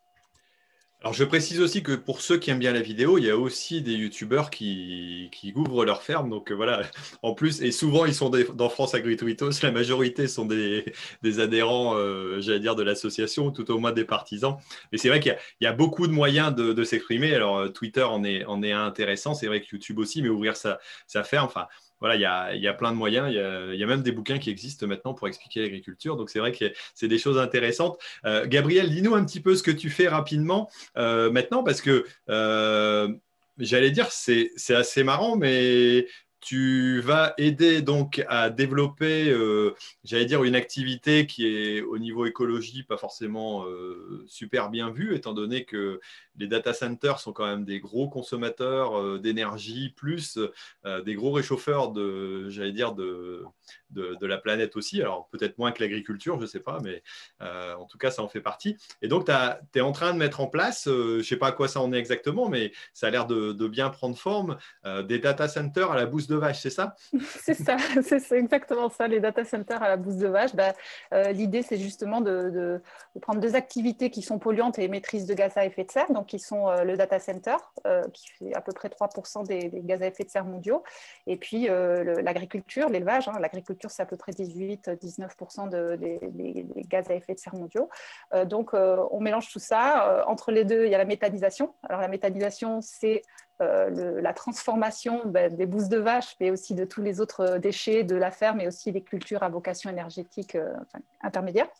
Donc, euh, on met tout ça dans, une, dans un digesteur et ce digesteur produit du biogaz et le biogaz est transformé en énergie. Donc, en fait, c'est l'idée de transformer les déchets de la ferme en énergie qui est soit bah, du gaz injecté dans le, dans le, le système GRDF ou alors il est brûlé sur place pour produire de, euh, de l'électricité et de la chaleur. Dans les deux cas, il y a production d'énergie à partir de, des déchets de la ferme. Donc nous, on s'est dit, bah, euh, oui, on, cherche, euh, les data centers doivent absolument décarboner leur bilan, doivent absolument être le plus neutre possible pour l'environnement. Et on comprend bien que les usages numériques ne font qu'augmenter. Là, nous sommes sur YouTube, c'est très énergivore, ça consomme beaucoup YouTube. Je coupe tout de suite, promis, je coupe tout de suite. Mais justement, il y a des solutions. il, faut des, il faut des data centers sobres, bas carbone, voilà, et et on fait ça dans les fermes avec, euh, avec euh, des agriculteurs qui, qui, vont euh, participer à décarboner à la fois leur propre bilan d'ailleurs et le bilan de, du, du, data center. Alors, il y en a qui sont déjà mis en place ou c'est encore en phase d'étude? Non, il y en a deux en construction. Il y a, il y a presque une cinquantaine d'agriculteurs qui, qui, est prêt à partir avec nous. Et, et voilà, on est très, très bien parti. Bon, c'est une belle, une belle aventure qui se, qui se présente. En tout cas, c'est vrai que quand j'ai lu ça, alors j'ai lu aussi la récupération de chaleur pour pouvoir refroidir aussi derrière. Il, y a, il, y a, tout un écosystème et quelque part. C'est un écosystème, Il y, a, il, y a, il y a vraiment une utilisation assez importante. Alors, je ne sais pas le pourcentage d'utilisation de l'énergie qui est euh, qui est développé, mais c'est oui. très, très complémentaire. Quoi, tout à fait, parce que ce que je n'ai pas dit, c'est d'un côté, nous, on utilise euh, l'énergie de la méthanisation, mais de l'autre, euh, les, les, comment dire, les serveurs produisent de la chaleur aussi. Hein. Quand vous avez votre ordinateur, ça chauffe, bah, la chaleur, on va la réinjecter dans, pour les besoins de, l'agriculteur, pour sécher des, de la luzerne, du foin, du maïs, pour tous les usages dont, il a besoin. Donc, ça permet, on s'intègre dans la circularité de, la méthanisation. Voilà, il fallait oser. C'est vrai que on n'a pas forcément l'idée d'un data center euh, à la ferme, mais euh, ça marche très très bien. ok, bah c'est un, bel exemple, Gabriel. Euh, alors, on va repasser après aux questions. Gilles pourra nous poser des questions, nous, nous dire quelques petites questions, mais je vais laisser peut-être la parole à, Sophie, alors qui a, une démarche peut-être un petit peu alors, similaire. Alors toi, tu n'es pas rentré plus en amont dans, l'agriculture, mais tu l'as découvert quand même, euh, entre autres en faisant les, dessins. Alors pour le livre à la base, et puis après euh, pour le rendez-vous agri, mais aussi pour d'autres structures agricoles, vu que tu, as déjà, euh, j'allais dire, opéré pour, euh, pour certaines structures, euh, tout au moins dans, dans le milieu agricole. Euh, comment tu as vu un peu, toi, cette évolution depuis, depuis qu'on s'est rencontrés, que tu as découvert un petit peu plus l'agriculture, j'allais dire, comme tu ne la connaissais pas forcément au départ quoi? Mais oui, effectivement, je me suis, là, je me suis sentie assez proche de ce que, de ce que tu as dit, là, Gabriel. Pas, pas, pas, forcément sur mon histoire familiale, parce que moi, j'ai habité à la campagne, mes parents faisaient le, potager. J'ai découvert assez tardivement qu'en fait, on pouvait acheter des légumes ailleurs que dans son jardin, en fait, que, le prendre, que les prendre dans son jardin. Donc voilà, donc j'avais plutôt un contact assez proche euh, de la nature. Et puis, euh, au fur et à mesure, euh, voilà, de ma construction, c'est vrai que sont très vite arrivés un peu de, des, des, préjugés ou des dogmes. voilà, bah, moi, je mange bio, quoi. Bah ouais. Bah alors, euh, la première fois où j'ai rencontré Thierry, je lui ai tout de suite demandé, j'ai ah t'es agriculteur, super. Et alors, tu fais quoi? Tu fais du bio? Ah non oh. Et là, j'ai commencé à écouter tout de même, et puis à m'intéresser. Et, euh, lorsque j'ai lu euh, le livre de Thierry, c'est là où j'ai ouvert les yeux en fait sur un, sur un monde que, que, je ne connaissais pas et qui est en plein, en plein questionnement, en pleine évolution. et, et j'ai découvert en fait plein de belles personnes qui, qui, veulent bien faire, quoi. Donc, qui se posent plein, plein de questions pour, pour évoluer, pour, euh, et puis, c'est pas tout blanc, c'est pas tout noir, c'est, pas euh, je, je mets plus rien ou je, ou je mets beaucoup, c'est, un peu plus compliqué que ça, puisque ça reste euh, de travailler avec le, avec le vivant. Donc, et puis à travers les rendez-vous à gris, j'ai pu découvrir aussi tout ce qui est mis en place hein, euh, avec les labels. Euh, j'ai plus le même regard en fait quand euh, je vais, si, je dois acheter dans, un magasin, je vais, je vais regarder les produits différemment en fait. Je vais tout de suite voir l'être humain derrière. Alors qu'auparavant, ça n'avait pas vraiment cette même valeur. je vais prendre chez mon producteur maraîcher de mon secteur au plus près, mais parfois, voilà, je vais compléter ailleurs. Euh, et, et, ben voilà, vous, vous raisonnez tous euh, maintenant euh, dans. Je regarde, j'ai Ah, tiens, ça, c'est le label dont l'intervenant a discuté l'autre jour. Ah oui, bon, alors je sais qu'ils ont rajouté du lin et enlevé, enlevé du soja. Donc, bon. C'est bah, blanc bleu cœur, ça. Oui, voilà, par exemple. donc, donc c'est tout ça, en fait. Et ce que je vois, c'est la communication. Parce qu'en fait, toutes ces incompréhensions, elles viennent du fait que le consommateur, euh, moi la première, me faisait peut-être une idée. Bah oui, ils font pas attention, euh, ils traitent, etc. Et puis, euh, et puis l'agriculteur se sent peut-être agressé en se disant mais ils comprennent pas ce que je fais quoi. Mais en fait, c'est de relier ces, ces, deux mondes qui, qui est important. Et du coup, j'ai pas pu m'empêcher quand même de faire deux trois dessins euh, de tout ce que vous avez dit. C'est pas euh, possible, tu es incorrigible quoi. On t'invite pour être pénaliste. Mais... C'est ça. Donc là, c'était l'intervention de, de, Gabriel qui, euh, du coup, je me suis amusée à la dessiner un peu en revendiquant ah, mais moi je mange bio, etc. Et toi alors? Et puis finalement, après, où la, la, la communication arrive, j'ai pu aussi Patrick, je t'ai dessiné euh, en faisant ton partenariat avec euh, les, abeilles sauvages et puis euh, les petites herbes qui disent Ah, ça y est, ils ont compris notre utilité. c'est un petit peu narquois, ça, non? Non, c'est une blague. Je sais que vous avez beaucoup d'humour, alors c'est pour ça que je me suis permis. Il n'y a pas de souci les abeilles qui butinent quand même euh, à Versailles tout de même, et cette collaboration en fait euh, avec les agriculteurs et, euh, les abeilles, donc et les apiculteurs. Donc donc voilà, c'est je trouve que c'est très positif parce que c'est en perpétuelle évolution, mais enfin de, de, mon point de vue, de ce que je peux voir aussi au rendez-vous agri, ça ça va quand même dans le bon sens. Ouais, c'est vrai que tu as, sûrement découvert aussi. Euh, alors, merci pour les, beaux dessins, parce que c'est sympathique de, les revoir. Euh, c'est vrai que tu as, sûrement découvert aussi une autre forme d'agriculture où tu t'es rendu compte que, bah, en lisant le bouquin, que oui, il y avait le conventionnel, oui, il y avait le bio, mais il y a aussi tout un ensemble d'intermédiaires, de recherches euh, en fonction des, lieux, enfin, cette pluralité de l'agriculture. Je pense que tu n'avais pas forcément cette notion. Alors, j'ai adoré ce que tu as dit aussi, c'est que maintenant, derrière un produit, pour toi, il y a une personne, quoi, il y a une image. C'est ça que je pense qui rend fort aussi et c'est ce qui manque. Euh, enfin, moi, je trouve aussi dans la grande distribution, on parle que de prix, de prix, de prix, de prix. Euh, certes, le prix est important, je comprends la notion de prix, mais quelque part, celui qui arrive à mettre en avant aussi, euh, alors l'histoire, c'est encore une autre, c'est encore autre chose parce que on raconte parfois des histoires qui sont bien gentilles, mais euh, c'est surtout des, personnes derrière qui voilà, que, que toi, tu revois, tu revois lorsque tu, tu prends un produit. Et c'est là où ça peut donner une notion aussi qui est importante pour, euh, euh, pour le consommateur euh, et pour l'agriculture. là aussi, c'est encore une forme de reconnaissance. Quoi. Mais complètement. Puis on le voit bien avec le, témoignage aussi de Patrick qui dit ben voilà, il est, il est en conventionnel, mais quand je vois tout ce qu'il a mis en place, je me dis. Oh, bah, génial. Enfin, en fait, on s'en fiche que ce soit conventionnel ou, bio quelque part. C'est anecdotique puisque euh, toute, la démarche qui est mise en place, elle est quand même pour aller vers plus, euh, euh, d'écologie et de questionnement dans, ce, dans cette mouvance-là. Donc, hmm.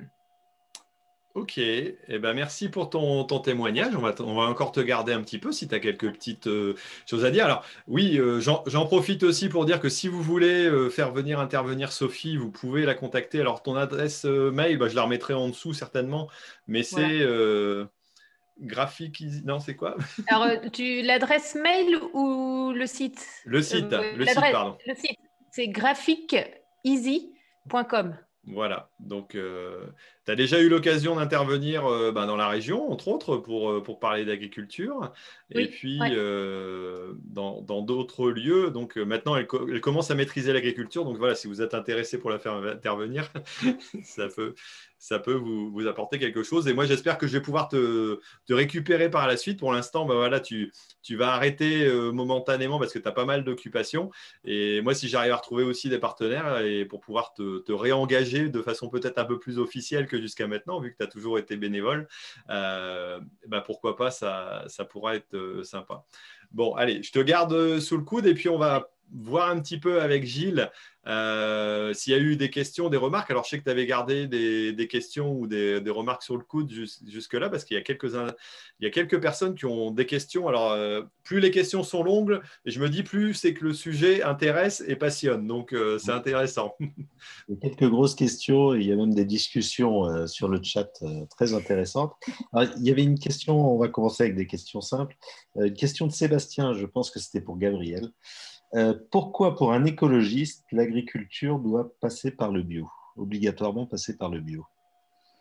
Euh, Alors parce que c'est ce qu'on identifie comme, euh, comme étant une production qui fait, qui fait attention à son environnement.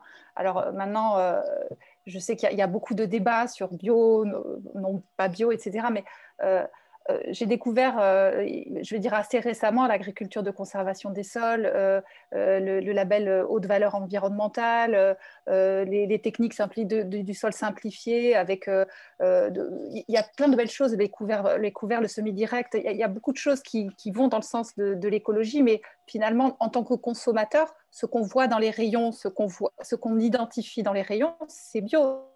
Il n'y a, n'y a pas beaucoup d'autres labels. Alors bien sûr, maintenant, euh, moi je vois bien, on parlait de Bleu, Blanc Cœur tout à l'heure, Bleu Blanc Cœur, où, il y a des marques comme C'est qui le patron, etc., qui, qui, sont devenus des labels finalement de, de mieux euh, d'un mieux euh, écologique, etc. Mais moi, je le sais parce que je prends du temps à chercher, à, regarder les labels. À, je suis intéressée par l'agriculture, mais pour le grand public, ce qui est identifié et ce qui est, c'est, bio. Alors, bien sûr que bio, c'est pas parfait non plus, et, et Bon, mais euh, mais il euh, a pas pour, le consommateur, faut, faut, se mettre à la place du consommateur. Il n'y a pas beaucoup d'éducation qui est faite à autre chose que la bio. Quoi. Alors attention parce que le prochain sujet qu'on aura justement dans 15 jours, ce seront les labels et justement ce sera un sujet certainement intéressant à, évoquer. C'est vrai qu'il y a beaucoup de choses autour et je suis d'accord avec toi là-dessus. C'est que euh, quelque part, actuellement, c'est es conventionnel ou tu es bio, quoi, dans l'image synthétique d'une majorité de personnes. Euh, parce que c'est vrai que la complexité de tous ces, de toutes ces labels, ces marques, le, HVE, les labels rouges, les AOP, les AOC, euh, euh, après, en même temps, bah, forcément, il faut de la diversité et puis aussi s'adapter à, certains critères parce que tout le monde ne peut pas être euh, voilà, sur, le, sur, les mêmes normes. Mais c'est vrai que c'est assez difficile à comprendre pour un néophyte. C'est un peu comme, euh, euh, j'allais dire, pour, pour les amateurs de vin, aller, parler avec un, Américain de, de, vin, de cépage, de voilà. Enfin, si ils connaissent les cépages, mais ils connaissent pas les châteaux, ils connaissent pas les. Voilà, il y a, y a, plein de choses et il y a énormément de choses à apprendre. Et, cette complexité, elle est, elle est difficile. Donc c'est vrai que souvent l'amalgame, c'est ben, bio, c'est bien et conventionnel, c'est pas bien quoi. Est-ce que c'est pas une simplicité, enfin, ça, simplifie aussi la lecture parce que ça devient, euh, enfin, c'est super technique de comprendre euh, la multitude de labels. Donc en fait, du coup, quand tu es consommateur, bon, tu te dis, bon, bah, le bio, au moins, je sais que c'est euh, un label ou enfin, c'est contrôlé d'une certaine manière. Et puis le conventionnel, parce que sinon, toutes les nuances, en fait, elles sont super complexes à appréhender. Hein. Non, mais tout à fait. oui, c'est ça. Je pense que c'est exactement ça. Ça simplifie, euh, ça simplifie le choix. Et quand on, bah, quand on est écolo, justement, souvent on est un peu, euh, peu angoissé par l'avenir. Et, c'est vrai qu'il y, a de quoi, je pense, hein, être un petit peu angoissé quand même. Mais euh, on, a besoin de solutions simples pour une, comment dire, une situation un peu complexe. Euh, on se raccroche souvent à, ce qui est simple, mais je pense qu'il y a vraiment un travail euh, d'éducation à faire. Et puis, et puis euh, le, label bio, pour moi, n'est pas suffisant. le label bio, c'est un cahier des charges qui est très bien et vraiment, il y a beaucoup. C'est pas facile hein, de, produire bio. ça demande beaucoup de, aussi de, réflexion, puisqu'on peut pas utiliser certains pesticides de, synthèse, bien qu'on peut utiliser des pesticides naturels, hein, mais du coup, ça, ça, diminue les choix techniques. Donc, du euh, c'est pas facile. Il faut, quand même se dire que c'est pas facile pour un agriculteur d'être de, faire de la bio, mais, il, existe d'autres façons de faire de l'agroécologie. Euh, ce que j'appelle ça de l'agroécologie silencieuse. Euh, et elle n'est pas elle est pas notée sur les sur le elle est pas notée sur les paquets de pâtes ou de la bouteille de lait. Enfin, à part s'il y, a vraiment des agriculteurs qui qui, qui communiquent là-dessus, mais il manque il manque à mon avis quelque chose. Enfin, un moyen simple et, efficace pour comprendre un peu euh, ce qu'il y a derrière, euh, derrière un produit. Quoi. la multitude, enfin bon, ça, ça sera des, sujets. Allez Gilles, on va te laisser continuer. juste pour, pour, apporter aussi autre chose, je, pense aussi qu'il y a eu une communication de la bio qui a été très importante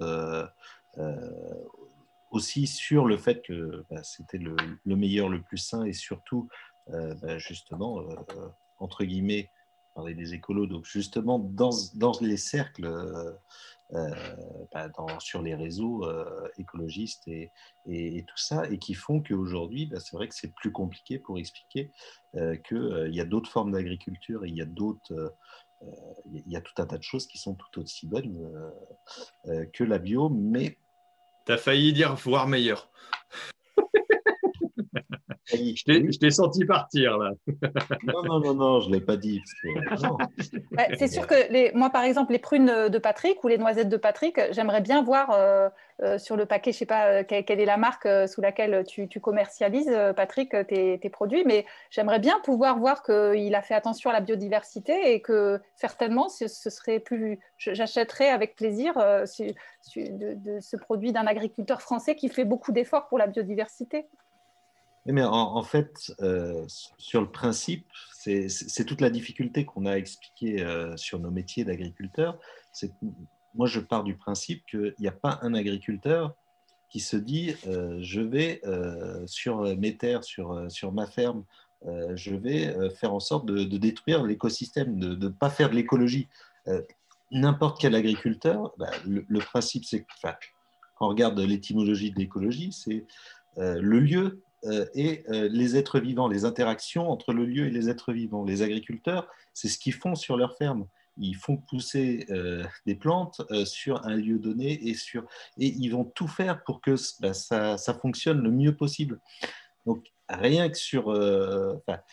par principe, justement, n'importe quel agriculteur va essayer de trouver le meilleur moyen de faire pousser ses plantes, de, bah, de, de faire, de réussir à, à, faire sa pollinisation de son verger ou de euh, bah, le mieux possible.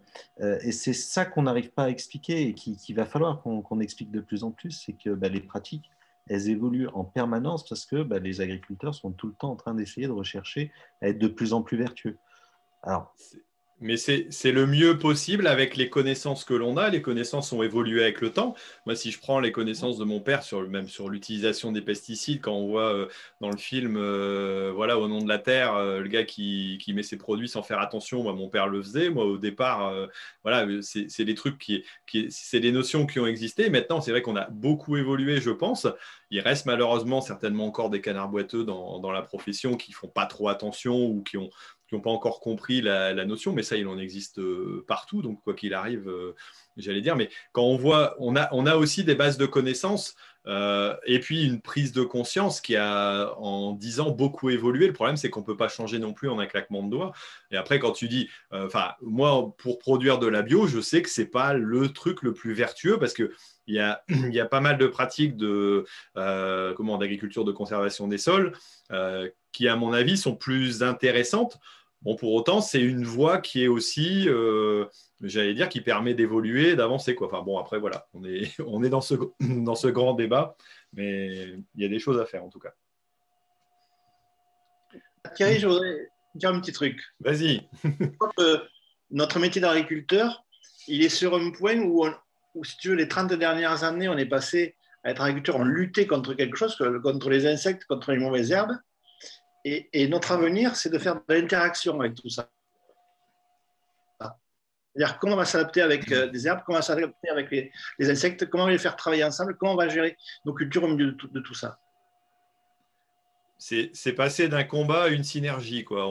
C'est vrai qu'on était plus dans la, dans la défense des végétaux, dans la protection. Maintenant, on va être dans la, euh, dans la favoriser, j'allais dire, la biodiversité, favoriser la résistance des plantes. Quand on voit l'utilisation de certains produits maintenant, c'est euh, plutôt euh, des, produits qui vont aider la plante à résister justement euh, aux agressions extérieures, peut-être de les mélanger, de les. il y a, beaucoup d'évolutions aussi, mais c'est vrai que c'est. Et, ce que ce que grand public comprend pas non plus tout le temps, c'est le, temps qu'il faut mettre à arriver à assimiler toutes ces toutes ces choses-là. quoi. C'est enfin, plus, c'est plus que de la médecine. Quoi. À un moment donné, euh, c'est assez complexe. Bon, sur les sujets, dis-moi Gilles, est-ce qu'il y a eu d'autres questions? Je vais ressortir la, question de Pierre euh, du début. Euh, ne crois-tu pas que les agriculteurs sont les premiers écologistes? Euh, c'est plutôt les écolos qu'il faut réconcilier avec l'agriculture. on en arrive à pas mal de choses qui ont été dites euh, dans le chat et tout ça, c'est qu'il y a un gros travail de communication à faire. Alors, je vais, reprendre justement tiens, l'article qui a, qui a été sorti sur, euh, sur WebAgri. Hein. donc, voilà, ils ont, ils ont pris. et, en dessous, on a eu pas mal de commentaires. Alors, euh, merci à Céline Clément d'avoir euh, fait le, petit article de, présentation. Euh, mais il y a, des trucs qui sont quand même assez voilà, réactifs aussi. Hein. Pourquoi toujours mettre en avant les agris Allez, taper ailleurs? maintenant, sinon, demandez, je vais vous guider. alors, il y en a un qui met une réconciliation pour quoi faire? Bon, d'accord. Après, il y en a qui met, ouais, pourquoi, euh, attends, qui est-ce qui regarde cette chaîne à part des agris ou des personnes du paragricole bah, Si ça fait déjà évoluer des personnes du milieu agricole ou du paragricole, moi, ça me convient. Euh, je connais beaucoup de personnes qui se disent écologistes, faire le tour du monde pour passer les vacances euh, dans des immenses maisons pour deux personnes, exemple à non plus finir. Là, on se pose des questions. Bon, il y a, y a, beaucoup aussi de contre euh, j'allais dire, voilà, d'attaque euh, à un moment donné, mais c'est vrai que le, problème, c'est que si on est toujours en, contre-réaction, euh, j'allais dire, c'est un peu comme quand on traitait, voilà, pour attaquer quelque chose, il va falloir essayer de travailler avec. Donc, c'est peut-être l'évolution de l'agriculture aussi dans sa mentalité. C'est qu'avant, on se battait contre les écolos, maintenant, il faut travailler avec eux pour avancer. Alors, c'est ça, non, peut-être, Patrick, comme tu disais tout à l'heure.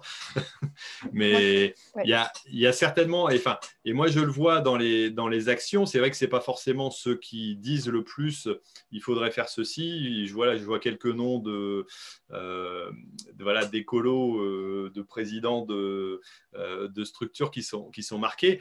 Je ne sais pas si ce sont les plus actifs, mais en tout cas, c'est plus par des pratiques, des petits actes.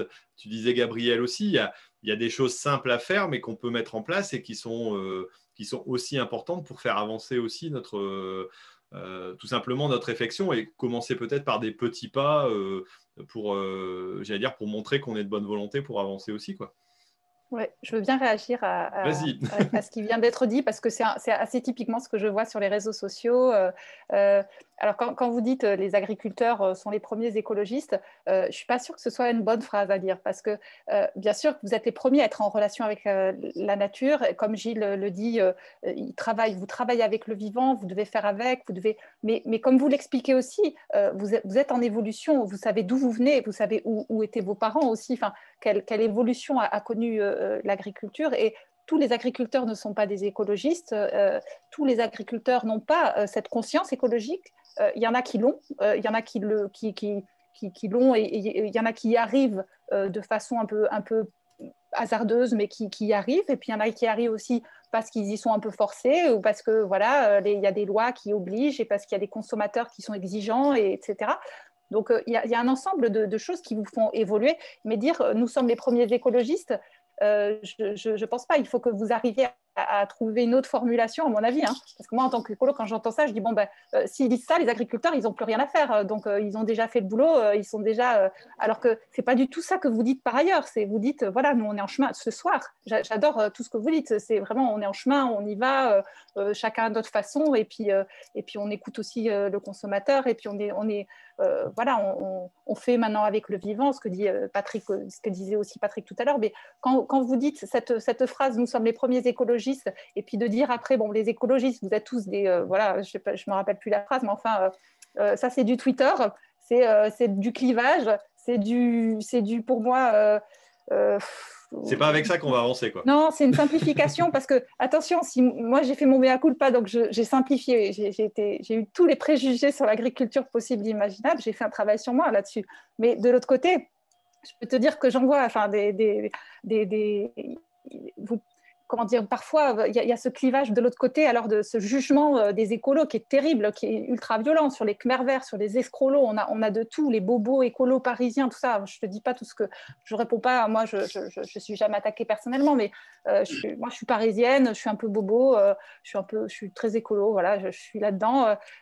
pourtant, je vous écoute, je suis là, je vous écoute. Il y en a, y a plein de gens qui vous écoutent. Et quand vous dites ces mots, quand vous dites, pas vous, excuse-moi, hein, c'est pas vous, bien sûr, ce soir, mais quand vous êtes en colère et que les agriculteurs et que voilà, il y, a ces mots qui sortent parce que vous avez besoin d'exprimer de, votre colère. Il n'y a pas que euh, les gens euh, que, que, vous, comment dire, que vous insultez, que, qui, que, il y a aussi tous ceux qui vous lisent et qui se sentent euh, jugés, qui se disent moi j'habite Paris, je fais mon possible, je suis dans une AMAP, j'essaie de quand même de soutenir l'agriculture et, l'autre agriculteur en face, il me traite de Khmer vert et de, et de des, des et de bobos parisiens. Donc quelque part, euh, vous avez aussi ce travail-là à faire. Vous, souvent, vous, à juste titre, vous vous plaignez que qu'on vous traite de voilà d'empoisonneur et tout ça, c'est clair. Euh, il y a vraiment de la justice et, vous avez besoin de reconnaissance. Mais de l'autre, si vous si vous faites la même chose avec euh, avec les, les, avec les écolos, ça, on n'y arrivera pas quoi. Non, mais je suis, d'accord entièrement avec toi, Gabriel. Alors, ça, me rappelle un, podcast que j'avais écouté justement sur les, sur les véganes, véganisme, euh, et qui, qui m'a fait comprendre aussi que euh, être vegan euh, non militant, hein, un gars qui, voilà, une personne qui s'était dit, moi, je ne veux pas manger de viande, et respect à celui qui veut pas manger de viande. Chacun a le droit de, faire ce qu'il veut. Moi, je mange pas de viande de cheval parce que voilà, j'ai des, chevaux, donc je peux comprendre que quelqu'un ne veuille pas manger de viande du tout. Euh, ça, je peux, je peux, je peux le comprendre. Maintenant, c'est pas, pas mon cas.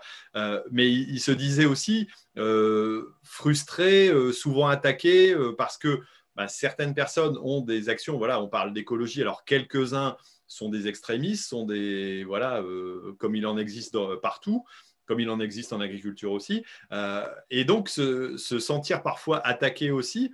Et à un moment donné, je me suis dit, mince, euh, ce pauvre, entre guillemets, ce, pauvre gars, c'est vrai que ça doit être compliqué aussi sa vie, quoi, parce que c'est déjà compliqué de faire son choix, euh, d'essayer de l'assumer et puis de se faire attaquer tout le temps par les autres. Donc j'imagine que si à l'inverse, ben, tu es, écolo, tu es, ouais, es, parisien et puis ben, tu n'as pas beaucoup l'occasion de, euh, de, côtoyer des, agriculteurs, puis que tu as, des préjugés, bah, si tu dis le moindre truc, puis tu te fais assassiner, à la limite, c'est le même problème que nous à l'envers. Donc, à un moment donné, c'est cette histoire de compréhension qu'il faut essayer d'arriver à, améliorer. Quoi. Et, c'est vrai que quand je vois la réaction de collègues, alors, moi, je le vis bien, enfin, je le vis bien, non, je le vis en bio et en conventionnel. Quand je vois les attaques qui sont faites euh, d'un côté comme de l'autre, et, euh, vas-y que ça t'en balance plein la tronche, à un moment donné, euh, moi, je fais mon coup de gueule en disant Attends, on est agriculteur. Quoi. Euh, demain, qui est-ce qui dit que tu ne seras pas bio ou que euh, bio, tu ne repasseras pas au conventionnel? J'en sais rien. Enfin, en tout cas, ceux qui ont été bio ont souvent été conventionnels avant. Rares sont ceux qui ont démarré tout de suite comme ça. Mais en tout cas, ça a été une évolution. et c'est vrai que ces, contre-réactions, il va falloir apaiser peut-être le, débat si on veut arriver à discuter et puis avancer un petit peu. C'est voilà, bon. Après, on voit que dans le, chat, il y a quelques remarques quand même qui sont fortes, mais il y a aussi beaucoup de réflexions et d'avancées, je pense. Non, Gilles, rassure-moi quand même. il y a beaucoup de. Ah, il y avait une, bonne proposition, est-ce que c'est une bonne proposition? Euh, Maïlis qui, disait Est-ce que la solution ne serait pas de former plus les agriculteurs sur l'environnement plutôt qu'ils héritent d'un savoir-faire euh, familial? Ah, Certainement, ouais, parce que, ce que les, façons de faire de papa-maman tout le temps, euh, à un moment donné, il faut passer un petit peu au-dessus, quoi, parce que c'est faut aussi le faire évoluer, quoi. Euh, après, ouais, c'est toujours le temps, euh, voilà, c'est toujours la difficulté de, prendre le temps parfois de suivre des choses. Après, est-ce que ça nous intéresse ou ça nous intéresse pas? Ça, ça dépend des, personnes aussi, mais c'est certainement une voie. De toute façon, c'est la compréhension, je pense, de, de l'autre, des techniques, des pratiques et puis de la, j'allais dire, de la richesse de notre, notre environnement qui fait qu'on peut arriver à avancer, comme toi tu l'as fait par exemple pour les abeilles. C'est, un, un bel exemple. Quoi. Oui, puis je me suis rendu compte très vite qu'au début, bah, je voulais, si on revient sur les abeilles, au début je voulais juste avoir des abeilles et puis voilà. Et tant que j'ai pas été formé, parce que tant que j'ai pas en gros rencontré un apiculteur qui lui était professionnel, qui m'a vraiment expliqué, qui m'a vraiment formé, qui m'a vraiment fait comprendre comment ça fonctionnait, bah, en fait j'y arrivais pas quoi. Euh, et, c'est comme beaucoup de choses, euh, c'est que il faut apprendre, il faut, il faut réussir à, à, apprendre vraiment d'un bout à l'autre avec euh, un père, avec un professionnel, avec quelqu'un qui, connaît vraiment pour pouvoir avancer sur tous ces sujets-là, bah, qui sont très très complexes. Dès qu'on parle sur le vivant et dès qu'on parle sur la nature, c'est très très complexe. Après, y a, là, je vois une petite remarque. Tiens, j'inverse pendant que tu parles. Moi, je m'occupe des. Voilà. Euh, je vois, ne croyez-vous pas que depuis euh, que l'on parle d'agriculture biologique, les consommateurs croient que l'agriculture conventionnelle est à bannir Alors, c'est un peu un message. Alors, je peux comprendre la réaction, mais c'est un peu dire, euh, grosso modo, arrêtez. J'ai déjà eu ces réactions-là. Moi, je me suis déjà fait attaquer sur, sur la bio. c'est un peu dire, mais arrêtez de montrer que vous faites des choses différemment de ce qu'on fait parce que ça va donner l'impression qu'on le fait mal. Quoi. Il y a toujours cette, euh, cette arrière-pensée aussi de dire que si on fait autrement, euh, ça veut dire qu'on critique l'autre. Euh, et, je sens que moi, je, sais qu'il y a certains, dans, certaines de mes vidéos, se sont sentis attaqués parce que je parlais de, blé bio, que j'avais dit un, malheureux, je ne sais, plus, je sais plus quel mot, mais bref, ça, ça avait choqué. Et je me suis dit, tiens, simplement en essayant d'expliquer les choses, les gens se sont attaqués parce que on est différent, quoi. Et c'est cette histoire de différence aussi qui, j'ai l'impression, pose problème, alors que c'est simplement une voix. Je veux dire, Patrick euh, s'est peut-être senti attaqué à un moment donné, ou, les autres, ses voisins, se sont sentis attaqués parce que tout à coup, il a fait différemment. Quoi. Euh, je pense que ça, ça ne doit pas être toujours évident, et, ça fait partie de des problèmes humains, on va dire, euh, globalement. C'est la différence encore qui pose problème. Quoi.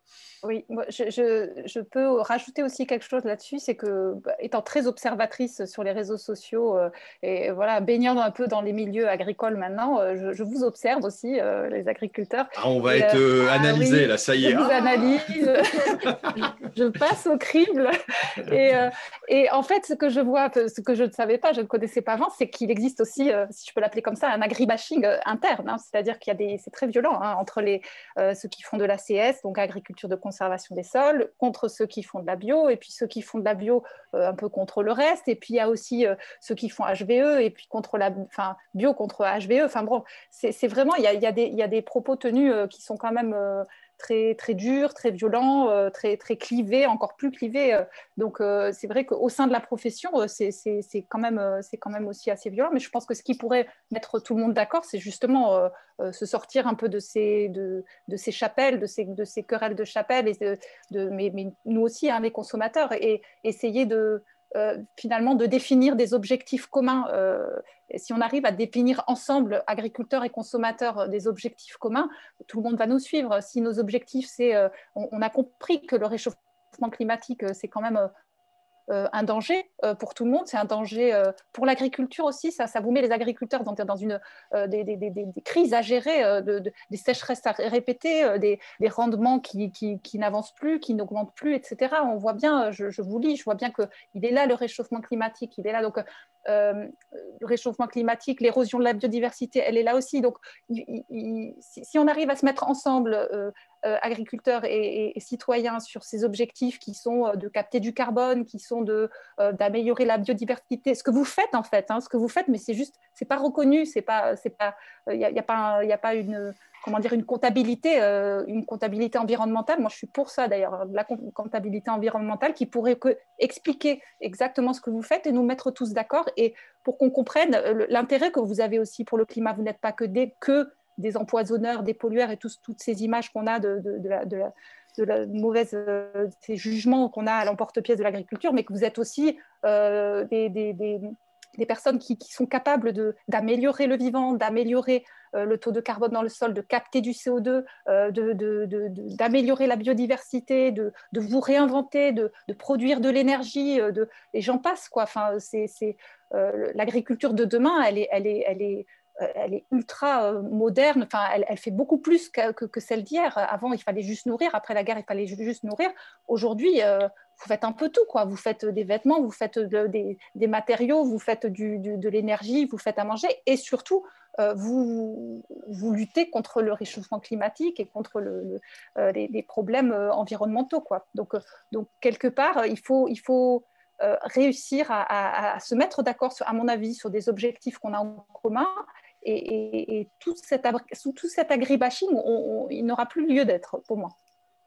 Alors, je, reprends simplement un terme, juste nourrir. C'est vrai que les, enfin, moi, mes parents, mes grands-parents, c'est vrai qu'on ont eu un défi à relever. Et ça, c'est un peu ce que j'explique dans, le bouquin. C'est vrai que c'était, à l'époque, euh, on n'était pas autonome. Euh, on avait plein de crises alimentaires parce qu'il y avait des intoxications alimentaires. On a réussi à apporter la, quantité, euh, la qualité, l'aspect sanitaire aussi. Euh, certes en utilisant euh, des produits, mais c'était une, demande. Et c'est vrai que ça, cette reconnaissance, elle est importante aussi euh, à un moment donné. Et c'est vrai que maintenant, ça a beaucoup évolué. Alors, je vois qu'il y, a encore beaucoup de, commentaires et c'est plutôt, plutôt positif. Mais c'est vrai que ton, ton message de dire maintenant, le but du jeu, c'est d'avancer sur des projets communs. Patrick l'a fait. On voit Christopher l'avait fait aussi, Gilles a avancé aussi progressivement. moi, j'ai, de par la commune, eu des terres à disposition en bio et puis j'ai converti un peu en bio. Donc, ça, ça évolue. Arriver à un tiers de l'exploitation progressivement. Donc, là, cette année qui, va passer en bio parce qu'il y a eu une action au départ, il y a eu une, une entente, une discussion, une découverte aussi. voilà, ça fait évoluer c'est pas le meilleur système du monde pour moi la bio, mais c'est aussi une avancée euh, dans un sens. Donc euh, voilà, c'est à mon avis c'est positif. il y, a plein d'autres voies qui, se trouvent. Hein. Euh, Gilles travaille beaucoup aussi sur en agriculture de conservation des sols. On voit que ça et, on voit que le, nombre de personnes qui sont arrivées dans ces milieux-là, pour en avoir parlé avec Sarah Singla, avec beaucoup de formateurs, ils ont triplé leur, leur nombre de, j'allais dire, d'adhérents ou de, personnes qui viennent voir un peu ce qu'ils font depuis, moins de 5 ans. Quoi. C'est, c'est énorme l'évolution chez, euh, chez, chez, les agriculteurs globalement. Quoi. Et c'est sûrement là-dessus qu'il faut, qu'il faut continuer. Quoi. Bon, Gilles, est-ce qu'il y a encore quelques commentaires ou quelques petites choses Et puis après, on laissera la parole à chacun. Ou Gabriel, tu voulais dire quelque euh, chose Oui, excuse-moi, je, suis désolée, je, monopolise un peu la, parole, mais c'était pour euh, la, question d'avant, c'était Maïlis qui avait posé une question sur, sur les, comment dire l'éducation agricole, enfin l'enseignement agricole. Euh, et, sur, pourquoi on n'enseigne pas l'écologie euh, dès, le départ. Quoi. Et en fait, moi, j'ai eu la chance de, visiter un lycée agricole euh, cet été.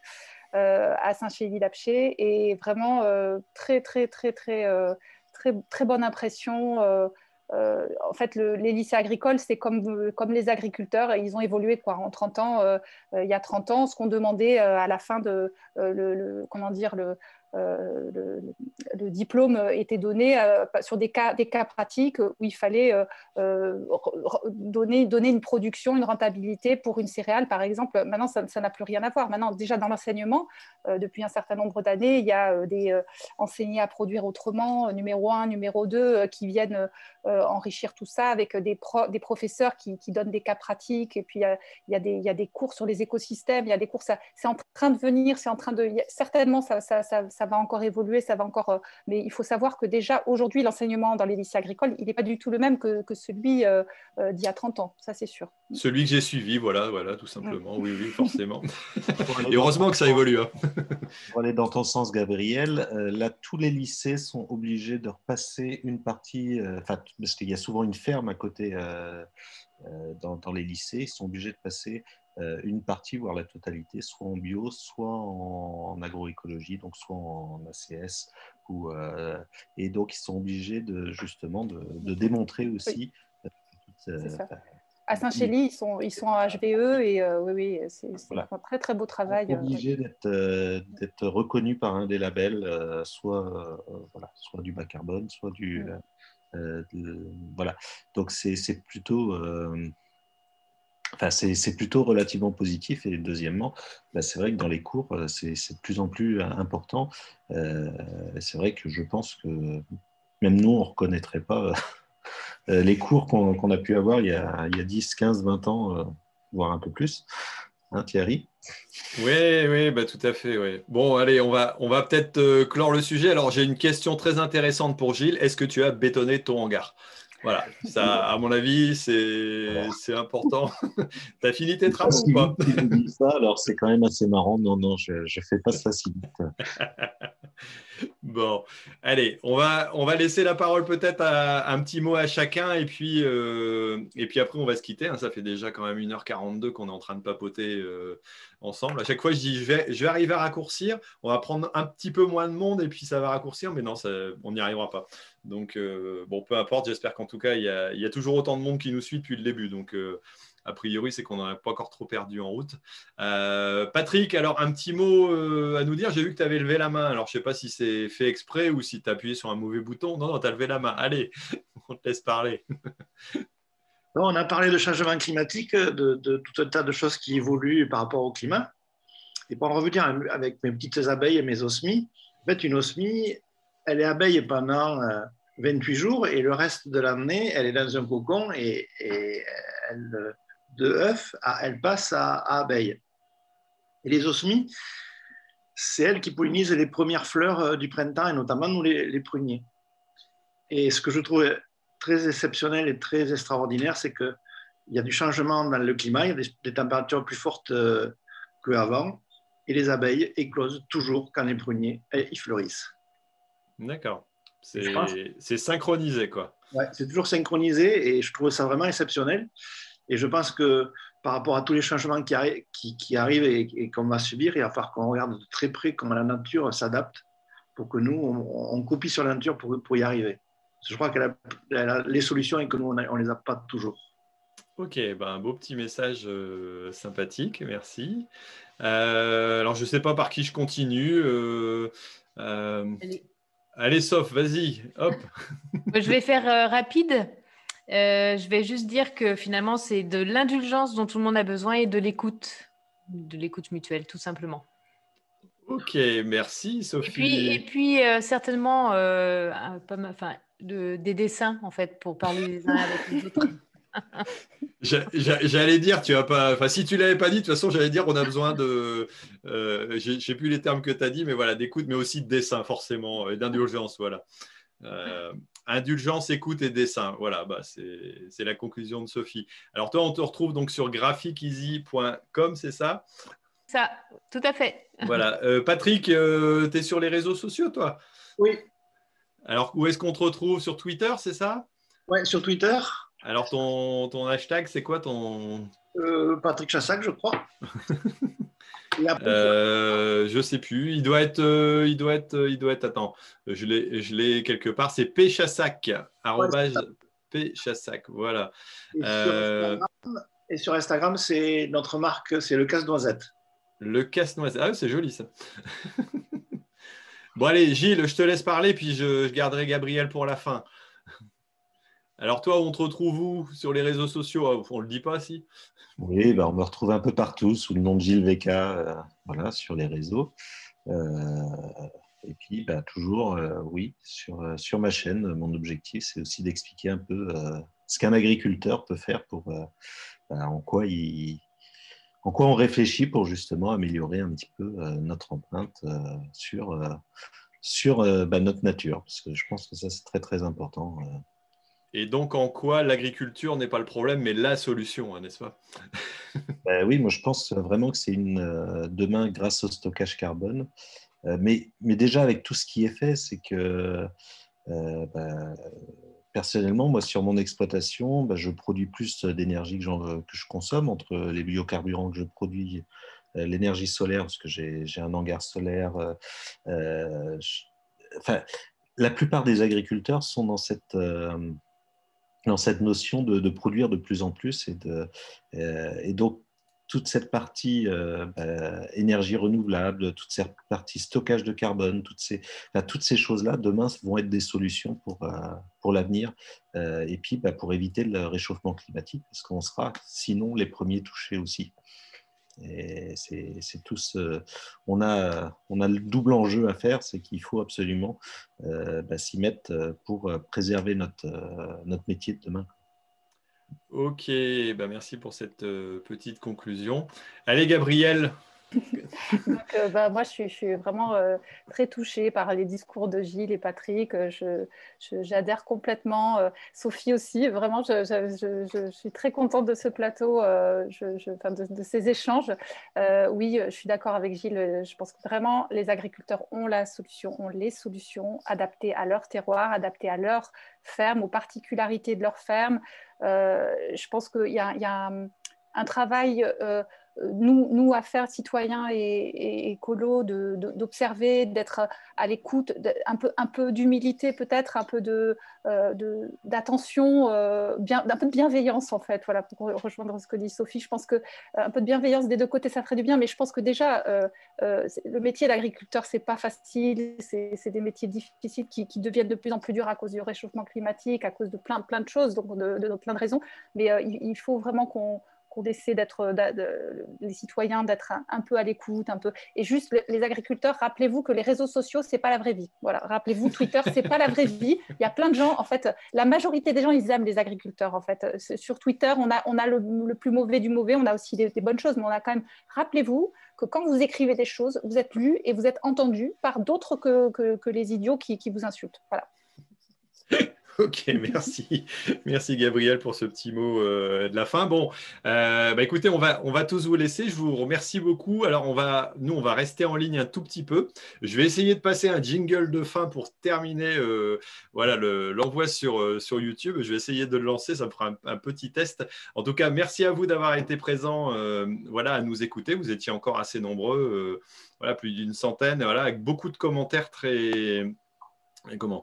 J'allais dire très, très constructif, très intéressant. Euh, et ça, c'est vraiment très, très sympa voilà, de, vous suivre. Et puis merci à nos invités d'avoir euh, donné de leurs euh, exemples et puis de leurs idées aussi pour essayer de faire avancer un petit peu les choses et voir comment on pouvait avancer nous-mêmes. Allez, je fais un partage d'écran, je mets le jingle et puis nous on se retrouve juste après pendant que bah, les autres pourront, j'allais dire, être libérés entre guillemets. Allez, merci, bonsoir à tous. Merci d'avoir suivi RDV Agri, le rendez-vous des agriculteurs et des passionnés d'agriculture. Et rendez-vous dans deux semaines pour une nouvelle émission. Et d'ici là, ne l'oubliez pas, l'agriculture mérite d'être expliquée.